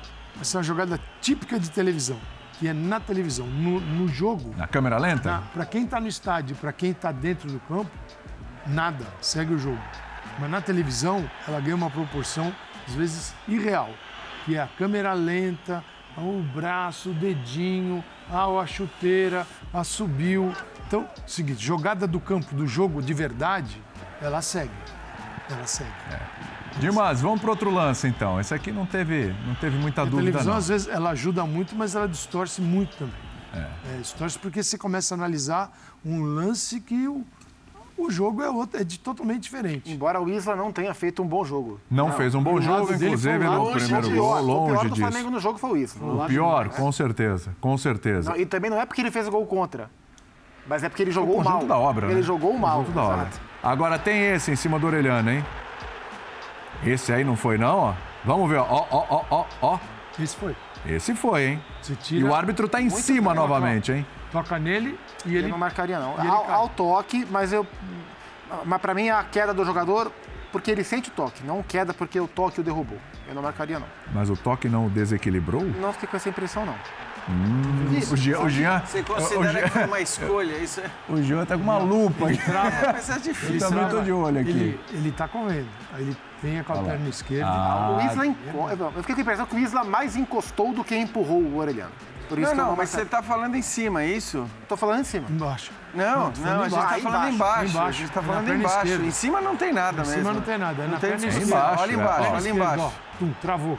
É, Aí, exatamente. Não é um empurrão com a mão, é com o Não, não, braço. não. Não, ali tem, é não tem, ali não tem. É não, embaixo, não em embaixo, ó. É, um trança-pé ali, não é não? Sim, eu tava muito focado em cima. A mão Uma é um pequena complemento para a perna travada embaixo. É, uma, uma alavanca Travou embaixo. aqui, deu uma não. alavanquinha em cima. E o árbitro tava Com a visão boa do lance. Esse né, também, com a visão do árbitro, o senhor da, ali, ó. Tá lá em cima, hein? O posicionamento dele é espetacular. Não, e ele sai fazendo gesto é. já de uma... Já é. de não tá eu fico, eu fico com a impressão que o árbitro cometeu o mesmo erro que eu. Tava muito focado em cima e o penal foi embaixo. A diferença é que você viu 10 vezes e ele só uma. Exato. não, é isso. Uma diferença também é que ele é, ele é pago para isso, eu não. você não. Mas... É. Agora, agora que ele. Não, eu acho que ele estava olhando para baixo, viu? Ele estava com o olhar. A velocidade do futebol é muito superou raro. a capacidade do árbitro de tomar a decisão correta num lance como esse. É por isso que o VAR é importante, para dar à arbitragem as melhores chances de decidir certo. Muita gente não consegue entender isso. Eu, eu, Mas aí teria que existir, ocorrer uma reforma na, na diretriz na do VAR. Como é utilizado. E agora, o Isla, de qualquer maneira, independentemente do que você considere, o Isla vai mal, né? Porque ele, ele não o, movimento que ele faz com a perna não é de maneira alguma o suficiente para chegar na bola. Porque se ele toca na bola, nesse caso, você não tem nem discussão. Ele pode tá, ter alavanca ou não depois, que não tem nem discussão. Quem chegou na Mas bola você vê... foi o cara do River Plate é, ontem. Mas, ó, é, ele pouco, tá vendo? Ele não encosta, ele não tem a menor possibilidade é. de encostar na bola, o que não, não permite, né? E o Arão tá ali, né? o Arão tá seria, tá ali pro mano a mano. Se né? ele quisesse tentar atingir a bola, seria mais fácil ele fazer isso com o outro pé, com o pé esquerdo, que é tinha isso, mais ângulo para isso. E ainda tem o terceiro gol do Flamengo, né? É. Sim que surge de uma falta. É, aliás, eu acho. Ah, tá. O terceiro gol. Uma bola recuperada, com uma falta no meio de campo e aí segue. É, e tem os dois lances dos gols, né? É, o gol da Católica o primeiro e depois o gol do Flamengo. Em relação aos impedimentos, esses daí. Então, se veja, é. a Católica tendo que reclamar. Pois é, né? Eu estava pensando nisso. O copo meio cheio. É, é eu estava pensando por, nisso. Por isso que o, o Paulo Souza tá ali, ganhamos e tal, porque um, uma outra arbitragem, a gente estaria falando um outro. Mas o resultado seria outro. Ou com VAR, né? Seria outro. Aliás, por falar nisso, vamos lá. A gente está falando tanto desse lance do Sim. River Plate. Vocês estão achando, vocês estão reclamando desse é um lance, lance, aí. Né? É, pois é. Bom, presta atenção nesse aí. Veja Dá uma isso. olhada. Bola. Segue o jogo, não aconteceu bola, nada, bola. nem amarelo, Uma tentativa nem de homicídio Até o ali. Zé Elias achou violento isso aí. No padrão Zé Elias, escala é, ele falou aqui, é. que violento. E aí a bola vai pro lado direito e é gol. E é gol. Não, não, não houve falta naquele lance. Não houve nada. Foi um lance normal do futebol, no entendimento do digníssimo. Aí é perigoso.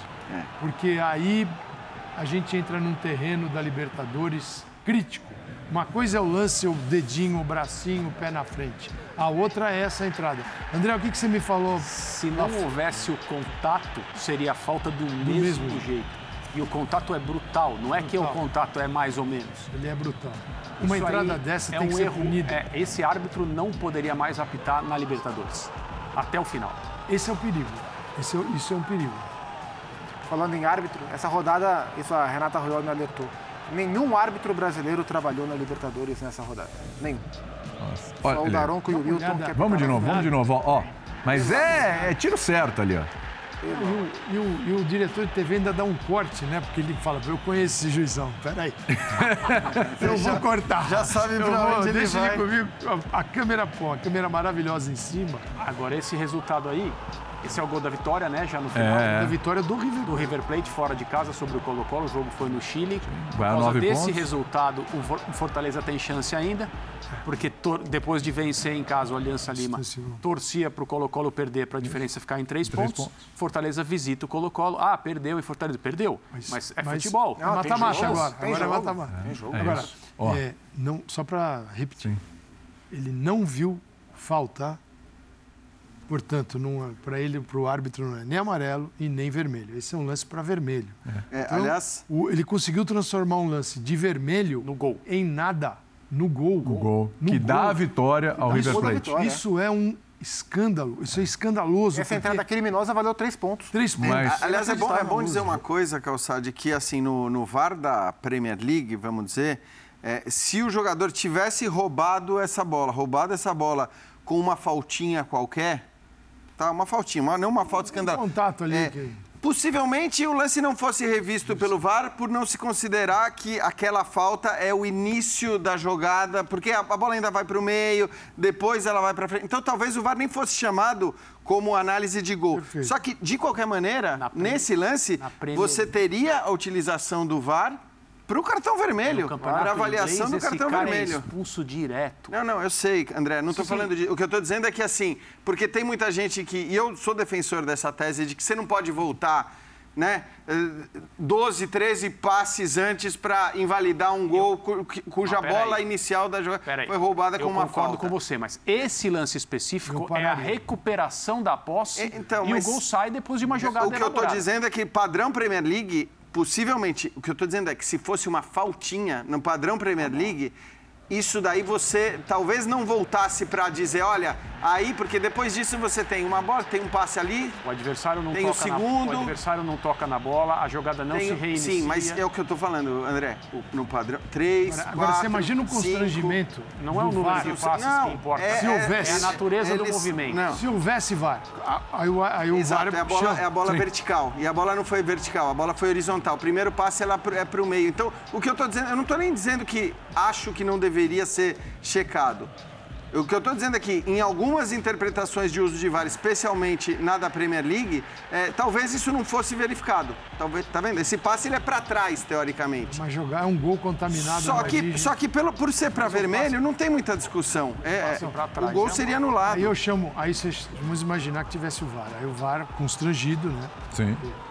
Se o cara não viu isso aí, o que, que ele vai ver? O que, que ele vai enxergar na vida? Aí você chama e fala, olha isso aqui é para analisar vermelho. Aí o, cara, o sujeito faz o quê? Seria interessante esse lance do VAR. Porque se o árbitro dá o vermelho, você fala, olha o que você permitiu ali no placar. Porque aí ia cair o um mundo na cabeça dele. Uhum. Se ele vai pro VAR e diz jogada normal. Não, aí. aí, aí, não, é. Cara, é constrangedor. É porque a gente fala de erros, existem erros e erros. Isso aqui é outra coisa, não é difícil classificar. Lembrando que o assistente estava na linha ali, estava de olho também. também. Tem um assistente ali, ali é... também cúmplice, hein? Exato, cúmplice. Ele também prevaricou. Não dá, não dá. Não, é, é, exato, porque são duas pessoas vendo isso aí. Olha, Olha o assistente. assistente. Tá ali, eu tô falando, tá ali na não linha. tem ninguém na frente dele, é. não tem absolutamente nenhum obstáculo para enxergar o que houve, até mais claramente. Você poderia ter uma fratura aí Cara, dupla é, na é, perna. Realmente Nossa, é muito bizarro. Podia tirar o jogador da temporada sim, toda. Sim, agora vamos lembrar, né, que o VAR nas eliminatórias, Brasil e Argentina, o Tamendi enfiou o cotovelo no rosto do Rafinha com o VAR e segue o lance, não houve nada para o VAR. Porque o VAR também, o VAR não é uma garantia. Não é uma garantia. É. É, se você tiver a fim de não marcar nada, você pode pôr cinco árbitros no VAR que não vai acontecer nada. Você usou a palavra aí, escândalo, agora há pouco. Escândalo. Tem outra coisa mais escandalosa ainda, está acontecendo. A gente está falando da, da, frequência dos erros de arbitragem, né? E, e a ausência do VAR. aconteceram. Direto. Está acontecendo muito. Brasileiro. Outra coisa escandalosa que está acontecendo direto, os casos de racismo nas partidas. Hoje, de novo. De novo. Essa semana nós tivemos no jogo do Corinthians, no jogo do Bragantino, no jogo do Palmeiras e esse de hoje. Olha lá. Tá aí, mais uma vez com a imitação de macaco, o torcedor ali da Católica, para os torcedores do Flamengo. Tá? Para os torcedores do Flamengo. Então, assim, no caso lá atrás do torcedor do River, é, é, para a torcida do Fortaleza, teve uma certa punição ali, ele vai fazer um curso para aprender o que é xenofobia, etc. e tal, essas coisas. O torcedor do Boca pagou 3 mil reais, o consulado entrou lá. Não, zoando tá. ainda, ainda botou Saiu tirando uma onda fazendo foto, né? Fazendo tirou foto. sarro. Não passa não, nada, amigo, não passa né, nada. que tirou a foto. Exatamente. Orgulhoso. Tá? ele, orgulhoso. Ficou, ele ficou orgulhoso, orgulhoso. Orgulhoso. Ele fez e como ele ele, vai se ser- saiu. Né? Foi o bem troféu recebido em Aí é do casa. Corinthians, ó. É Esse aí que a gente está falando, esse é do Corinthians. Infelizmente, a gente tem um ilustre aí, ó, de todos os casos da semana. Né? A gente está fazendo um Só nessa resumo semana, da Libertadores. nessa semana. É, nessa semana. Isso aí é jogo do Resumo da Libertadores da semana. Isso Guayaquil. Tem isso direto. Quase, quase todos os Esse, jogos do esse governo o brasileiro. torcedor que está filmando ainda fala, fala, ele fala, ele pede para fala, fala a palavra e aí o, e o- E ele fala. e ele fala, ele Todos fala assim, orgulho. super fáceis de identificar. banana, jogar banana. É Jogar isso. banana, exatamente. E lembrando o lance do Bragantino, que eu citei aqui, infelizmente nós não temos a imagem, mas aconteceu também no jogo do Aconteceu Bragantino. também no River. Seguinte, Então- isso é isso está acontecendo no mundo todo, né? Sim. E aqui no Brasil também acontece. Aqui no É Brasil impressionante, mas é acontece- impressionante. Só nessa acontece semana já quatro casos. Isso É- é e volume é um volume é negócio- assustador. E na- e na- eu disse ontem e repito hoje, na arquibancada agora é moda é tatuagem né, nazista. Então nós temos um problema que, porque você não vai me dizer que o nazista não, não, o nazista não é racista. Ele também é. Então, a gente tem um problema aqui, tem um problema fora. Para não parecer que nós estamos olhando para o mundo, nós somos os, os mocinhos e os bandidos estão todos lá fora. O que tem que se fazer, qualquer instituição, é resolver isso de uma outra forma. Aí, porque assim, como, como é, é, que resolve? Assim, eu, como eu, eu Vai resolveria? Lá. Vai lá. Um milhão de dólares para cada caso desse, pro clube. Um milhão de dólares. Apareceu ali, bum, bum, bum, um milhão de dólares. E já seriam quantos na conta? Quatro. Quatro Você pega milhões. esses quatro milhões de dólares, transfere para uma organização que cuida de, do, do, do problemas de racismo. Vai resolver? O clube vai se matar para evitar isso. E os clubes hoje não estão nem aí para fazer isso. Bom, os clubes ver... não estão aí e a entidade também que dirige não está nem aí. Então é o seguinte: um milhão. Bah, se a Comebol quiser, resolve. Um milhão, milhão, milhão, milhão. Perfeito. Está aqui, 4 milhões de dólares por semana. Eu não tenho esse dinheiro. Então vai deixar de jogar Libertadores, você está fora da Libertadores. Se não depositar, não joga Libertadores. Cara, você vai ver, a arquibancada vai resolver isso. E só para corroborar o que você está falando... Mas, mas é crime, quem faz isso tem que pagar também, não só o clube. É. A pessoa tem que mas pagar. Mas você tem começa que, tem que... A, a, vigilância do clube, que é zero, permissiva, Sim. E, o, e o seguinte, cara, o que, que se faz? Placa, não, não ao racismo. Aqui na camiseta, um pet, não ao racismo. Nota Esses, oficial. Aí, Hashtag. Pô, que lamentável, a gente lamenta, também não somos, lamentamos. O torcedor volta e continua. É. Porque é o seguinte, esse torcedor, ele mora em Marte, ele, a semana não. tem vários casos. E o sujeito vai para o estádio para repetir algo que já aconteceu ao longo da semana. Aí ele olha em São Paulo torcedor do Boca chega em casa, deve ter o quê? O carro de bombeiros para recebê-lo. Tal. Aí o cara fez, foi lá, pagar a fiança. Tal. Ele vai repetir o gesto. Tenho, alguma ferramenta tem que existir, porque o bom senso já foi atropelado há muito tempo. Cara, é grana. Aí é o jeito do clube se envolver, porque aí o clube vai para uma campanha pesada. Fala, por favor, não façam isso. Lamento que tenha que ser por grana. Lamento, isso é uma derrota do ser humano. Você tem que usar dinheiro para algo, para coibir algo tão imbecil, né, que é inclassificável. Agora, algo tem que ser feito, alguma medida. Depois desta semana, qual é a medida? Ah, nós vamos fazer o que? Eles vão soltar uns três tweets, uma nota. Não dá. Não dá. Você né? ia falar, Jean, eu te interrompi. É... Eu não lembro. Mas tudo bem. Era alguma solução também? Não. Não, mas tudo bem, segue o jogo. Segue o jogo. Segue eu esqueci mesmo, já tudo bem. Ah. Milhãozito no boca, um milhãozinho ali. Tem um, tem um outro, tem um outro caso, é, num jogo de hoje, que não tem a ver com racismo, mas lamentável também. Sinalizador, tem imagem aí? Torcida da Católica, um sinalizador, né? Olha lá. Vai lá para a torcida do Flamengo. É. E acertou um menino. Um menino tá? ferido. Um menino ferido, saiu chorando, enfim, olha retirando aí o garoto. Não sei qual a gravidade do ferimento, não sei onde o acertou, né? Até o menino chileno. aqui informação. Não, Exatamente. Não é torcida do Flamengo. Né? Olha lá. É. Aí, ó. Tá. Ou seja, pode sinalizador no, no, no, estádio? Foi perto do olho direito, estão trazendo informação para mim, acho que dá para. E não é que ah, escapou sem que soltou sem querer, era Não, não, não sabia mirou, direcionar, mirou, tomou distância e foi. Exato, foi no olho direito. Agora dá para mostrar bem. Perigo. Aí, ó, ó lá, ó lá, ó lá. Ó. E também não é difícil saber quem jogou, hein? Exatamente. Porque tem fiscal do lado, tem os stewards ali do lado. Com redes sociais hoje, isso aí não, é, ninguém está mais... Não tem como, né? Agora... O que, que a gente faz? Continua, fica 0 então, a 0 é isso? Então, não dá. Acho que precisa ter alguma medida com relação a isso também. Gente, no mesmo, a mesma torcida, no mesmo estádio, no mesmo jogo, tem um caso de racismo e tem, e tem esse caso agora. Gente, o que fazer com a Católica, André? Tá aí, né? Não é, ah, alguém falou, alguém viu. Vídeos, entrevistas, a mãe do menino dá uma entrevista também, nas redes sociais já está divulgada a entrevista dela contando o que aconteceu. E assim, dentro do estádio, documentado, claríssimo, dois fatos. Né? Não tem como o clube passar dessa por um jogo como esse, com esses episódios, como se nada tivesse acontecido e está tudo bem e segue a vida. Isso é a velha Libertadores. É. A velha volta. Libertadores. Né? Com, com, com papel atrapalhando o jogo no campo. Papel, gramado, gramado ruim. horroroso. Não. Tudo, então, assim, tudo está sendo visto, né? O problema, a, a, a, vantagem, se é que alguma, bem entre aspas, é essa. Ninguém pode dizer que as coisas aconteceram e não foram percebidas. É. Não, não só um detalhe, viu? Só uma, só uma, uma correção de rumo da maior aqui. gravidade possível. Só uma correção de rumo aqui, desculpa te interromper, André, que é importante. é, não foi o sinalizador que acertou o menino, porque eles estão apurando ainda tudo direitinho, né? Aconteceu agora há pouco. Tem um episódio do sinalizador, sim, que já é grave, mas o menino foi atingido por uma pedra. É uma pedra. Ou seja, além do sinalizador, uma atiraram uma pedra. Tá? Uma pedra que atinge o garoto e provoca esse ferimento. Quer dizer, esse sinalizador é uma história.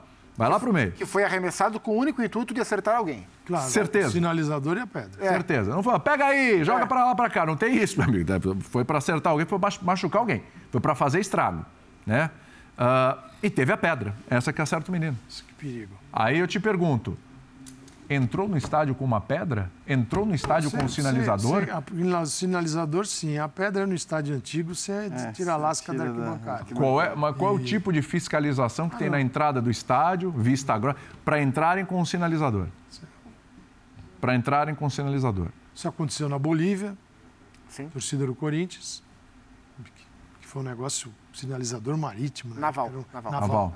Negócio também da barra pesada.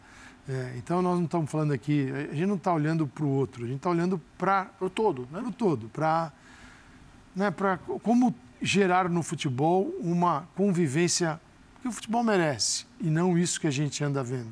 A gente ainda vai voltar nisso hoje, porque tem outros fatos aí. Mas algo tem que ser tomado, cara. Assim, eu não, só só as, os clubes e a entidade que administra só atuarem como observadores, espectadores de tudo isso, é péssimo. Algo tem que ser feito. É, o, o problema, para mim, o problema não é deles, né? Não é deles. É, é um problema geral, né? Violência, racismo, está é, tá muito longe de se restringir ao futebol. Então, não é um problema dos clubes, da Libertadores, enfim.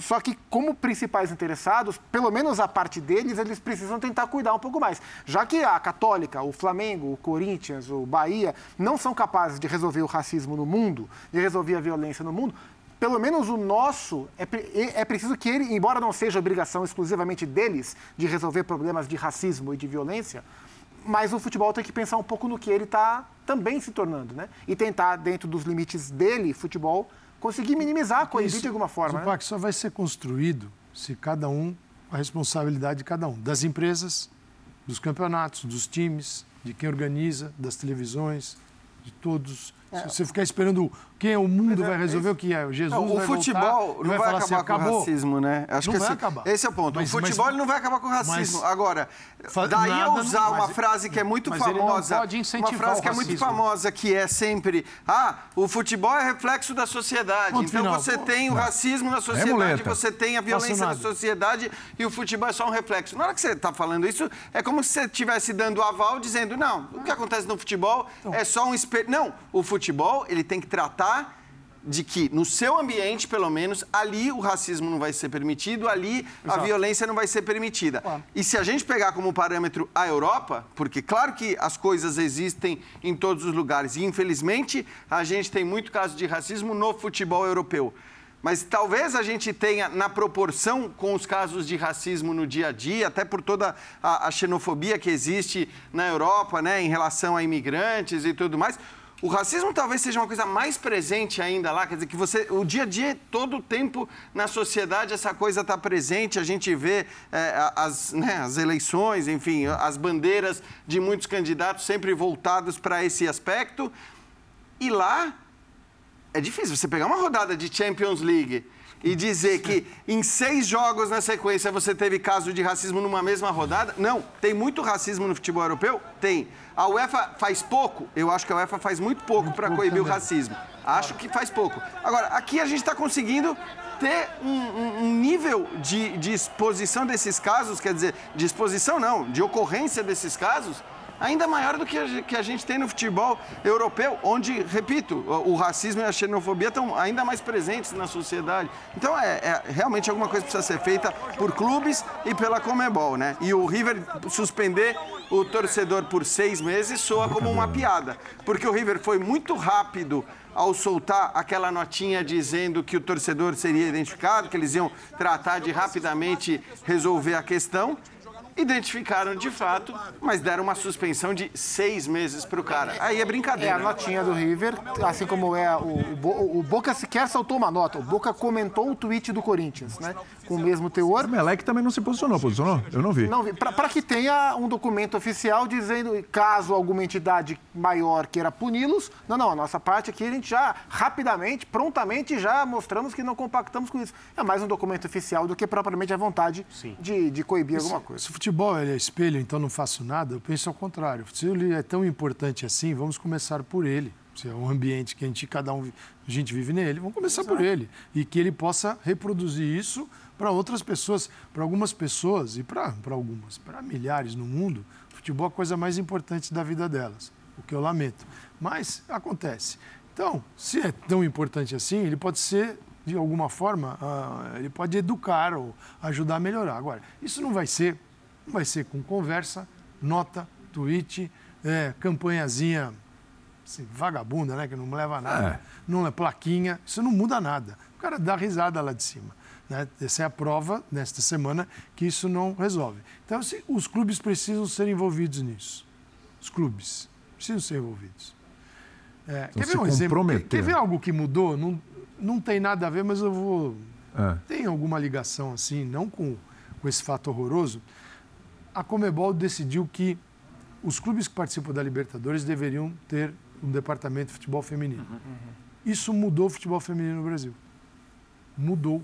Uma decisão de gabinete mudou. Porque os clubes, os grandes, você passou a ter clubes de camisa, você tinha Havaí Kinderman, São José, Sim. Ferroviária, que são camisas menores. Aí passou a ter Corinthians, Flamengo, São Paulo, Palmeiras. Os clubes precisam. Isso mudou. Então, assim, como uma decisão dentro de um gabinete muda um cenário. Então, assim, uma decisão de um gabinete é os clubes serão punidos é, vai ter multa, vai perder mando, vai ser desclassificado, o que for. Xenofobia e racismo, porque um, é irmã do racismo. Sim, sim. Aliás, ó, tem não mais um relato diferença, aí, eu né? mandei até para o Dimas. Outro? Outro relato da nossa colega Raíssa Simplício, ela colocou no Twitter.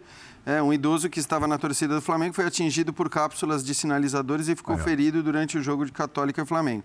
Relatos de que a polícia e os carabineiros foram completamente omissos.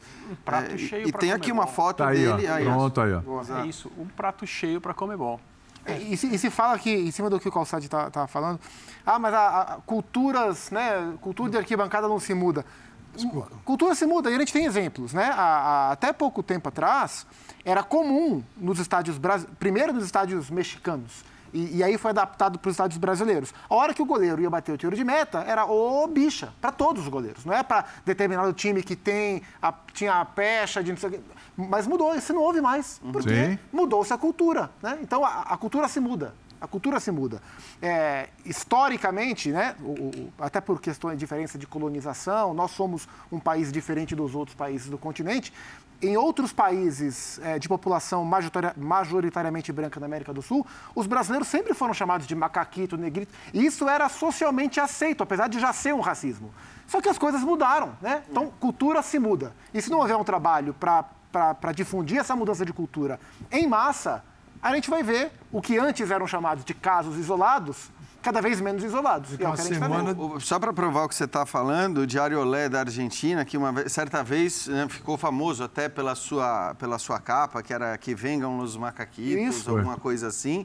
Ontem, é, de- né, depois de um dos inúmeros episódios de racismo, eles colocaram né, é, é, uma- a notícia com um tom evidentemente fortemente, duramente crítico em relação ao ocorrido e tal. E aí um monte de gente é, né, um- lembrando do- da capa antiga e tal, e o próprio Olé respondendo, dizendo, olha, as coisas mudam, Mudam, né? claro que É, mudam. E, e é isso, e, e você aprende, você melhora. O problema é que se você não faz nada para as coisas melhorarem, para as pessoas mudarem, coisas não elas mudam. não mudam. Aí, Não é, mudam. é, Você imagina, você imagina a situação desse, desse menino, dessa criança, que É um trauma. se não é a primeira, vivendo as primeiras experiências com estádio, com futebol e tal.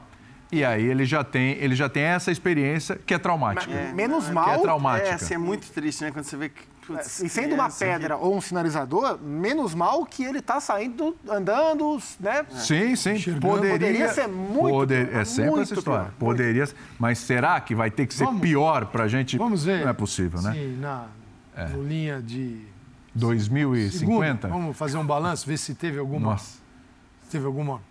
Disse Alguém se manifestou? Não, eu dou Ah, do tempo. do porque- balanço, se- não, para ver se, se alguém se manifestou, sim, é, é. se mudou alguma coisa. Eles precisam de tempo, porque isso aí precisa analisar. Isso aí é uma, é uma novidade, né? Vamos ficar de olho, Calçade, vamos ficar de olho. Calç- Nosso, nosso Paulo Calçade trocou uma ideia com o ex-treinador do Fluminense agora, né? O Abel Braga. A gente tem um, um- um trechinho aí, tem aspas aí do Abel lá. É isso aí, ó. entrevista ao Paulo Calçade. E o Abel, que hoje deixou o Fluminense, você que não sabe, é durante o dia, não acompanhou, o Abel deixou o Fluminense. Opção dele, vou sair. Né? E disse o seguinte para o nosso querido Paulo Calçade aqui, ó. No Brasil, trabalho no campo, não quero mais. Eu larguei um clube com 68% de aproveitamento. Realmente algo está muito errado. Eu sou chato. Se não estiver feliz, eu saio. Agora, aqui nesse país, só trabalho como Murici, fora do campo. Foi legal para todo mundo. Ganhamos um título que o clube já não ganhava há Quando- 10 anos. Quando ele falar realmente algo está muito errado, é que a mensagem que eu mandei para ele dizendo que eu até estava surpreso com a decisão, Uhum. embora, sim, você acaba, você entende o porquê.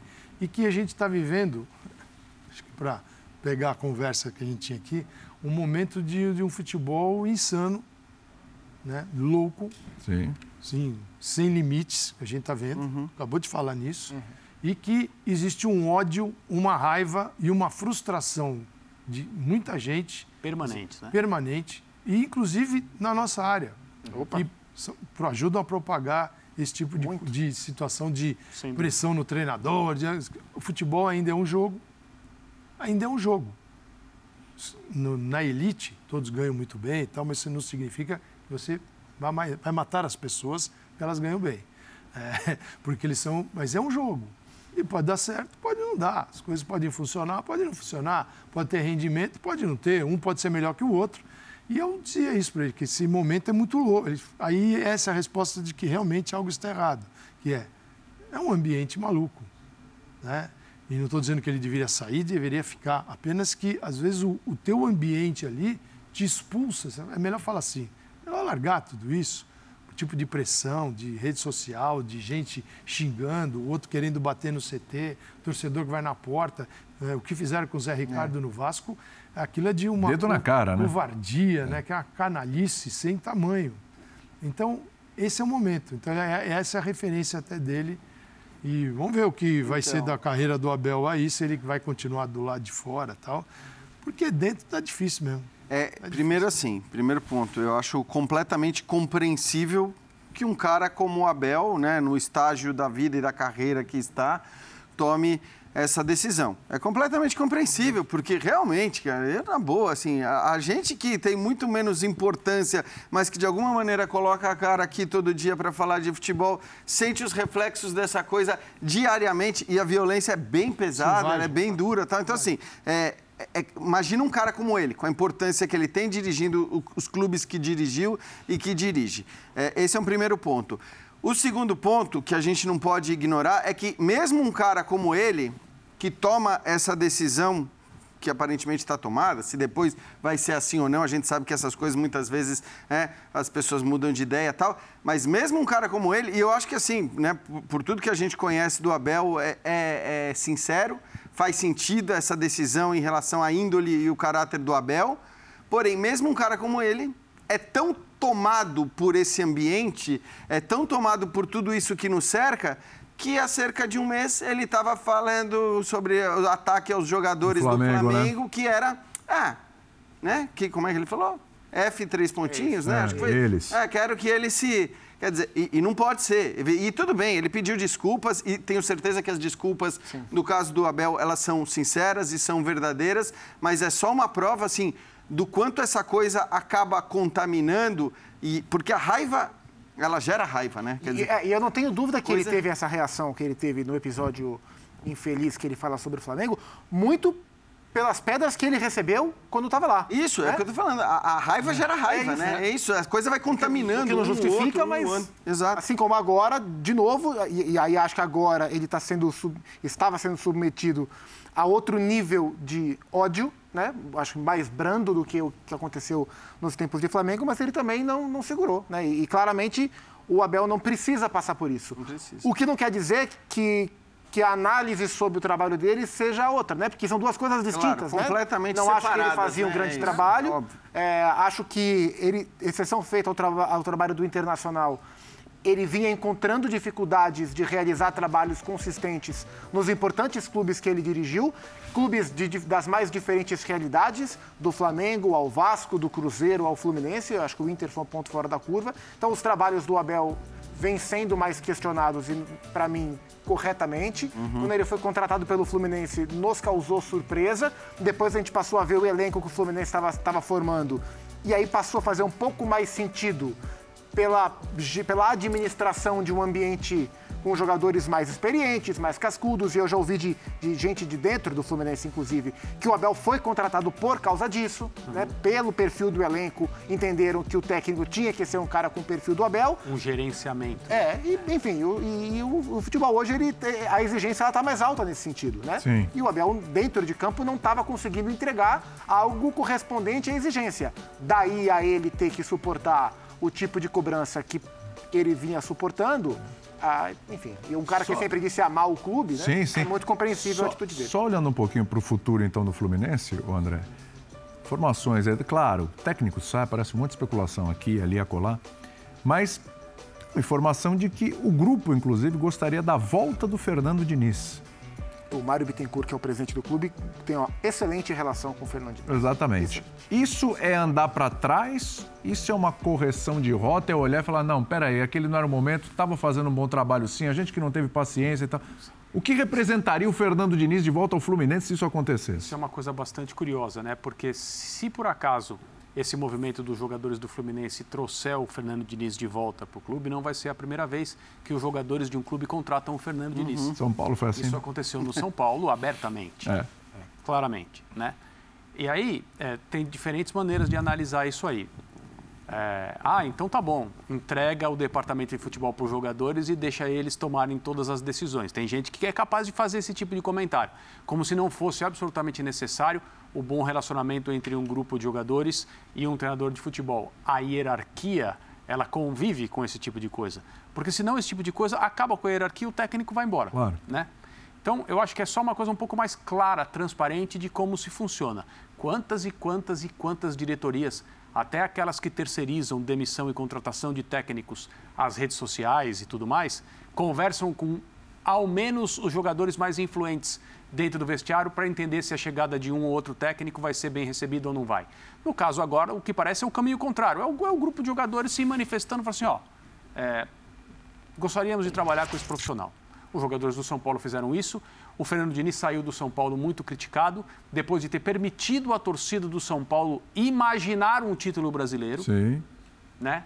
E Sem sabe- reforços. E sabe-se o que aconteceu com o São Paulo, ou o que está acontecendo com o São Paulo há vários anos, no que diz respeito à troca de treinador e recomeço de trabalho e uma, digamos, seca de troféus, que é claríssima e longa. O Campeonato Paulista não tira clube da fila de títulos. Eu vou repetir isso aqui, embora muita gente, ah, mas é um título tal. Eu consigo entender que o São Paulo ter sido campeão paulista, só para voltar a esse ponto, Sim. é importante para uma geração de São Paulinos que não tinha visto o time conquistar nada. E isso marca, é legal, ótimo futebol vive dessas sensações também. Mas eu estou falando sobre objetivos, sobre o que o clube deve perseguir, etc. e tal. Então não seria a primeira vez, se por acaso agora os jogadores do Fluminense contratarem, entre aspas, o Fernando Diniz. Acho que o elenco é compatível com o que o Fernando Diniz imagina do futebol, mas para mim o problema é maior. Hoje, a vaidade do fanático não tolera mais o time perdendo jogos. E é por isso que um fanático troglodita coloca o dedo na cara do Zé Ricardo na porta do ônibus e diz: o senhor não está aqui para falar. Nós não estamos, independentemente de resultados, nós não estamos gostando da forma como o senhor está trabalhando. A petulância de um cara que tem a capacidade de falar uma uma bizarrice dessa para um profissional de futebol é tamanha que os clubes ficam, já estão faz tempo, né? Ficam à mercê desse tipo de coisa. A vaidade é, tam, é, tanta que o fanático ele não aceita ver o time dele em qualquer divisão. O Vasco pode sonhar com alguma coisa em relação ao elenco que tem, a não ser a classificação para voltar à Série A? E ainda assim, há dúvida se pode dizer, né? Vasco que foi dirigido pelo Fernando Diniz, né? E que só sonhou com acesso isso. quando ele passou por quando lá. ele passou ali. Então é com isso que o Vasco pode sonhar. Mas o cara tá, tá querendo que o Vasco vença Então. todos os jogos de goleada e se não a culpa é do técnico e nós não estamos gostando e o senhor Mas esse é um ponto importante, Entendeu? né, André? É, Assim, é- essa relação com o torcedor, essa permissividade com certo tipo de torcedor e, e a consideração em relação ao que dizem hashtags, por exemplo, para contratar ou demitir técnicos, também tem se mostrado, obviamente está errado, mas também tem se mostrado um ponto importante para você dizer se determinado técnico é o técnico correto ou é o técnico errado.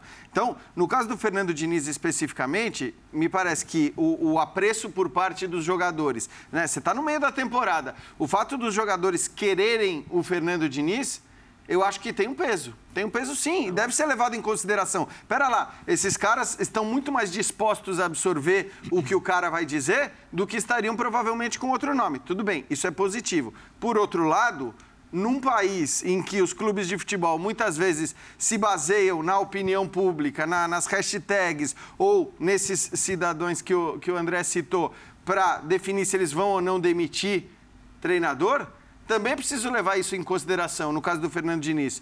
Porque me parece que o caso do Fernando Diniz é, é o caso de um técnico muito mais aprovado por Da- da jogadores. porta pra dentro Sim, do que da porta para fora, exatamente. Jogadores, clubes e, e mesmo E boa alguém- parte da imprensa do que, na, Então, na sua maioria, pelos Isso torcedores. precisa ter valor. Isso tem um peso Isso também. precisa ter valor. Então não é uma coincidência. Isso precisa ter valor. Seja porque é uma antipatia com relação à forma como ele se comporta, porque ele é um obcecado pelo futebol e ele eh, se comunica de determinada maneira e a, a forma como um treinador se comunica, ela pode melhorar, pode piorar. Tem alguns que dão mais importância a isso, trabalham essa parte, aí são criticados por serem estéreis, É. né, por darem o mesmo tipo de declaração sempre. Ele é um cara sanguíneo quando fala, ele é um cara sanguíneo quando trabalha e ele imagina o futebol de uma forma diferente à média aqui no Brasil. Não estou falando sobre onda de contratação de treinadores formados em outros lugares, etc. e tal. Eu estou falando sobre aqui, no ambiente do futebol brasileiro, entre treinadores brasileiros, o futebol que ele imagina é um futebol diferente. Tem muita gente que o persegue por isso na torcida, na imprensa, de maneira geral no ambiente do futebol. Agora existe, aparentemente, um segundo grupo de jogadores, de profissionais que fazem o futebol todos os dias, que querem a contratação dele. Haverá quem aponte o dedo e fala assim: ah, são vagabundos que querem ter vida fácil. Então tá É bom. porque- porque essa- Com esse tipo de gente a gente não precisa. Preciso muito ir pro precisa intervalo. Vá para o intervalo, então. Rapidinho. É, porque só tem mais 15 minutos de programa. Passou o tempo, foi, viu? E no próximo bloco a gente vai falar da vitória do São Paulo, 100% na Sul-Americana, 9 pontos. Bem caminhada a classificação. 3 a 1 para cima do Jorge Wilstermann, conhecido por alguns como Jorginho. Jorginho? Jorginho. A gente volta já. Às vezes Jorginho, às vezes Jorjão. Depende do placar. Muito bem, de volta com linha de passe pela Sul-Americana, o São Paulo venceu o Jorge Wilstermann por 3 a 1 fora de casa. Zupa, 100%, chega aos 9 pontos, o segundo colocado tem 4 pontos, classificação muito bem encaminhada. Dois jogos em casa ainda pela competição, o que dá para manter a tranquilidade do Rogério. Tranquilidade no futebol é perigoso de falar, né? É. Mas dá para manter o Rogério nessa situação de mesclando, testando ah, e deixando o time cada vez melhor. Esse time de São Paulo está evoluindo. E é interessante que o Rogério vem conseguindo fazer isso, embora o São Paulo oscile muito nas suas atuações, o que é normal, mas sem. é, consegue caminhar na Sul-Americana de maneira paralela com o brasileiro, sem enfraquecer o brasileiro, que tem que ser a prioridade mesmo. né? Embora a gente não coloque o São Paulo como favorito ao título, o time não pode, na terceira, quarta rodada, se assumir fora da. O time como o São Paulo, se assumir fora da briga pelo título e largar o brasileiro, porque a Sul-Americana, diferentemente da Libertadores, que passam dois, como passa um só de cada chave, é difícil para o clube conseguir mesclar na Sul-Americana e ainda assim vencer. O São Paulo está fazendo isso. Então o Rogério tem mesclado bastante o time na competição continental, correndo risco, embora não seja um grupo forte, mas pontuando, vencendo, liderando a sua chave, encaminhando a classificação para poder continuar mesclando na Sul-Americana até chegar ao mata-mata e focar no Campeonato Brasileiro com força máxima. Então, acho que em termos de estratégia, é, o, o, Rogério vem. Assim, o trabalho vai ter pontos positivos, vai ter pontos negativos em várias circunstâncias, mas no que tange a estratégia da temporada, o Rogério vem muito bem porque ele trabalhou o Paulistão como tinha que ser trabalhado, como uma preparação para o que vinha pela frente. São Paulo quase foi campeão assim. Uhum. Na Sul-Americana, ele vem preservando e está perto de bater a classificação. E no Campeonato Brasileiro, que é o que principalmente importa, ele vem com a sua força máxima, quase sempre. E aí vai vencer, vai perder, porque é do jogo. Mas essa essa leitura, de, de essa hierarquização das, das, competições vem sendo um ponto forte do trabalho do Rogério e o São Paulo vem colhendo os frutos em todas as competições. É verdade. Ele não chutou o pau da barraca na Sul-Americana, né? Inclusive hoje, é. no jogo de hoje, eu não sei, posso estar enganado, vocês me corrijam, por favor, Uh, me parece que é o jogo onde ele mais, onde ele mais, mais colocou titulares. Da Sul-Americana. Né? É. Exato, da Sul-Americana, exatamente. O Léo, jogou o Igor Gomes e o Gabriel Sara, que são. Éder. Jogou o Alisson, jogou o Éder. Luciano. É, o Luciano, acho que hoje é reserva do São Paulo. É. Mas pelo menos cinco dos titulares do Rogério estavam em campo. É. Né? Assim que... como o Abel, né? Que nos dois primeiros jogos da Libertadores Sim. foi a reserveira. Quer dizer, com, com os quatro titulares, ontem já foram seis titulares. Né? O que mostra o entendimento do jogo de hoje. Ele sabia que hoje, se ele vencesse, deixava a classificação super bem encaminhada. Claro. Só classifica um, né? A gente é, sabe. Então. Aí entendeu o, o, jogo de hoje assim, perfeito, tá lá, fez nove pontos e vai administrando super bem. É, e vai, e vai mudando de fase. Aí vai levando. E vai entrando dinheiro, né? Convenhamos, é, né? Importante, é, né? No, nesse caso, não é, é aquela. Mas... mas você também não pode jogar pela janela de antemão, falar, não, não interessa.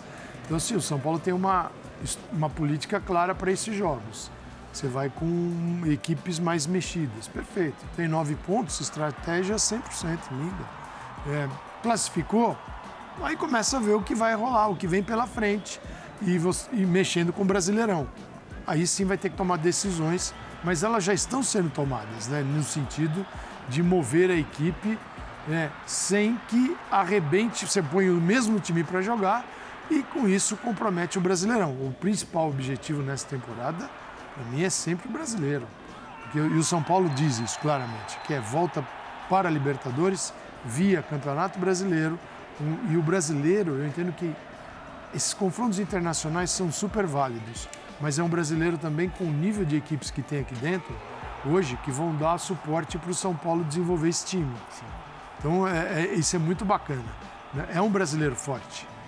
Aí, tem, tem confrontos aí bem, bem pesados. E acima de tudo, né, Calçado, eu acho que é, eu estou de acordo também. É claro que as escolhas têm sido corretas, mas elas são corretas também porque houve, acho que, uma análise técnica em relação claro. aos adversários e à fase claro. de grupos da Sul-Americana e chegou-se à conclusão de que era completamente possível o São Paulo avançar, inclusive sem dificuldades e mesmo que sem jogar muito bem, porque não é que tem feito grandes atuações na competição. Não, São Paulo não tem jogado muito bem, mas mesmo assim tem conseguido, né, com times alternativos, hoje menos alternativo, mas ainda assim alternativo, avançar. E aí depois, lá para frente, aí tudo bem. Aí você vai tomar as decisões que você tiver que tomar, baseado nos seus adversários na Sul-Americana, mas também na sua colocação no Campeonato Brasileiro, né, nos objetivos que você pode ter nessa competição, é, no, no, fato de estar ou não na Copa do Brasil lá para frente. Então, acho que tudo isso depois vai fazer que, com que você tenha elementos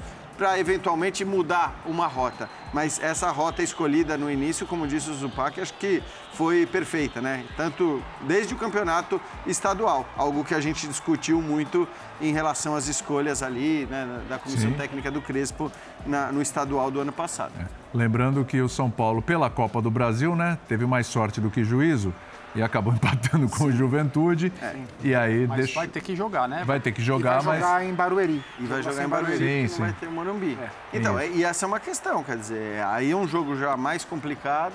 Né? O São Paulo não tem um, um, resultado garantido, ainda conseguiu um empate que acho que foi melhor do que, do que o produzido lá. Então, é uma questão, mas é por isso mesmo que eu estou dizendo. Né? Você vai ter que ver o que vai acontecer nas competições para ir tomando decisões lá para frente. Sem dúvida. André, para a gente poder ir para o break, é... dúvidas? Luciano com Caleri, Luciano com Éder, Éder com Caleri. Qual a melhor opção para o Rogério? Pois é, a melhor opção é na construção do time que ele está fazendo desde o campeonato estadual, quando escalou e tomou decisões com, com base no que seria melhor para o São Paulo ao longo da temporada. A boa notícia e a, me, a, a melhor situação para ele é ter alternativas para escalar. Porque o São Paulo está esperando jogadores é, que são importantes, que são tecnicamente é, bons, são tecnicamente é, valiosos entre os contratados para esse ano. O São Paulo está esperando que eles se insiram no, na, nessa mistura aí, digamos, de escolhas que o Rogério tem que fazer para ter um time mais ou menos competitivo em determinadas situações. Se ele não tiver essa condição, não tem como o São Paulo navegar três competições: Copa do Brasil, Copa Sul-Americana e Campeonato Brasileiro. Dificilmente o São Paulo vai atingir o seu objetivo de voltar à Libertadores pela classificação no Campeonato Brasileiro, fazer um Campeonato Brasileiro forte, muito melhor do que o do ano passado e tentar alguma coisa. A minha impressão é que Copa Sul-Americana é onde o São Paulo pode conseguir algo que teoricamente não está Seria nos planos, entendeu? Eu não é. sei por que não, não, não, não enxergar o São Paulo como um candidato. Sim, sem dúvida. Intervalinho, a gente volta já. Lembrando, continue com a gente, porque na sequência tem o Sport Center, hein? A gente ainda tem mais jogo, tem jogo terminando ainda, né? É. Na reta final. E a gente vai falar sobre ele também no Sport Center, hein? Daqui a pouquinho. Muito bem, acabou o linha de passe. Até a próxima domingo. Que horas, Odimas? Domingo? Ah, tá ali, ó. 5 para as 8 da noite, hein? Não perca a linha de passe ó, no domingo. Respondendo a pergunta que você fez para o André no primeiro minuto de programa, o programa foi curto. Foi curto, foi, né? Tá vendo? Tudo é uma questão de sensação, mas, perspectiva, mas, o depois. Ótimo, mas foi ótimo, excelente em relação ao planejamento de duração e a forma como nós preenchemos. Mas no começo, colegas se excederam. É o que eu posso falar.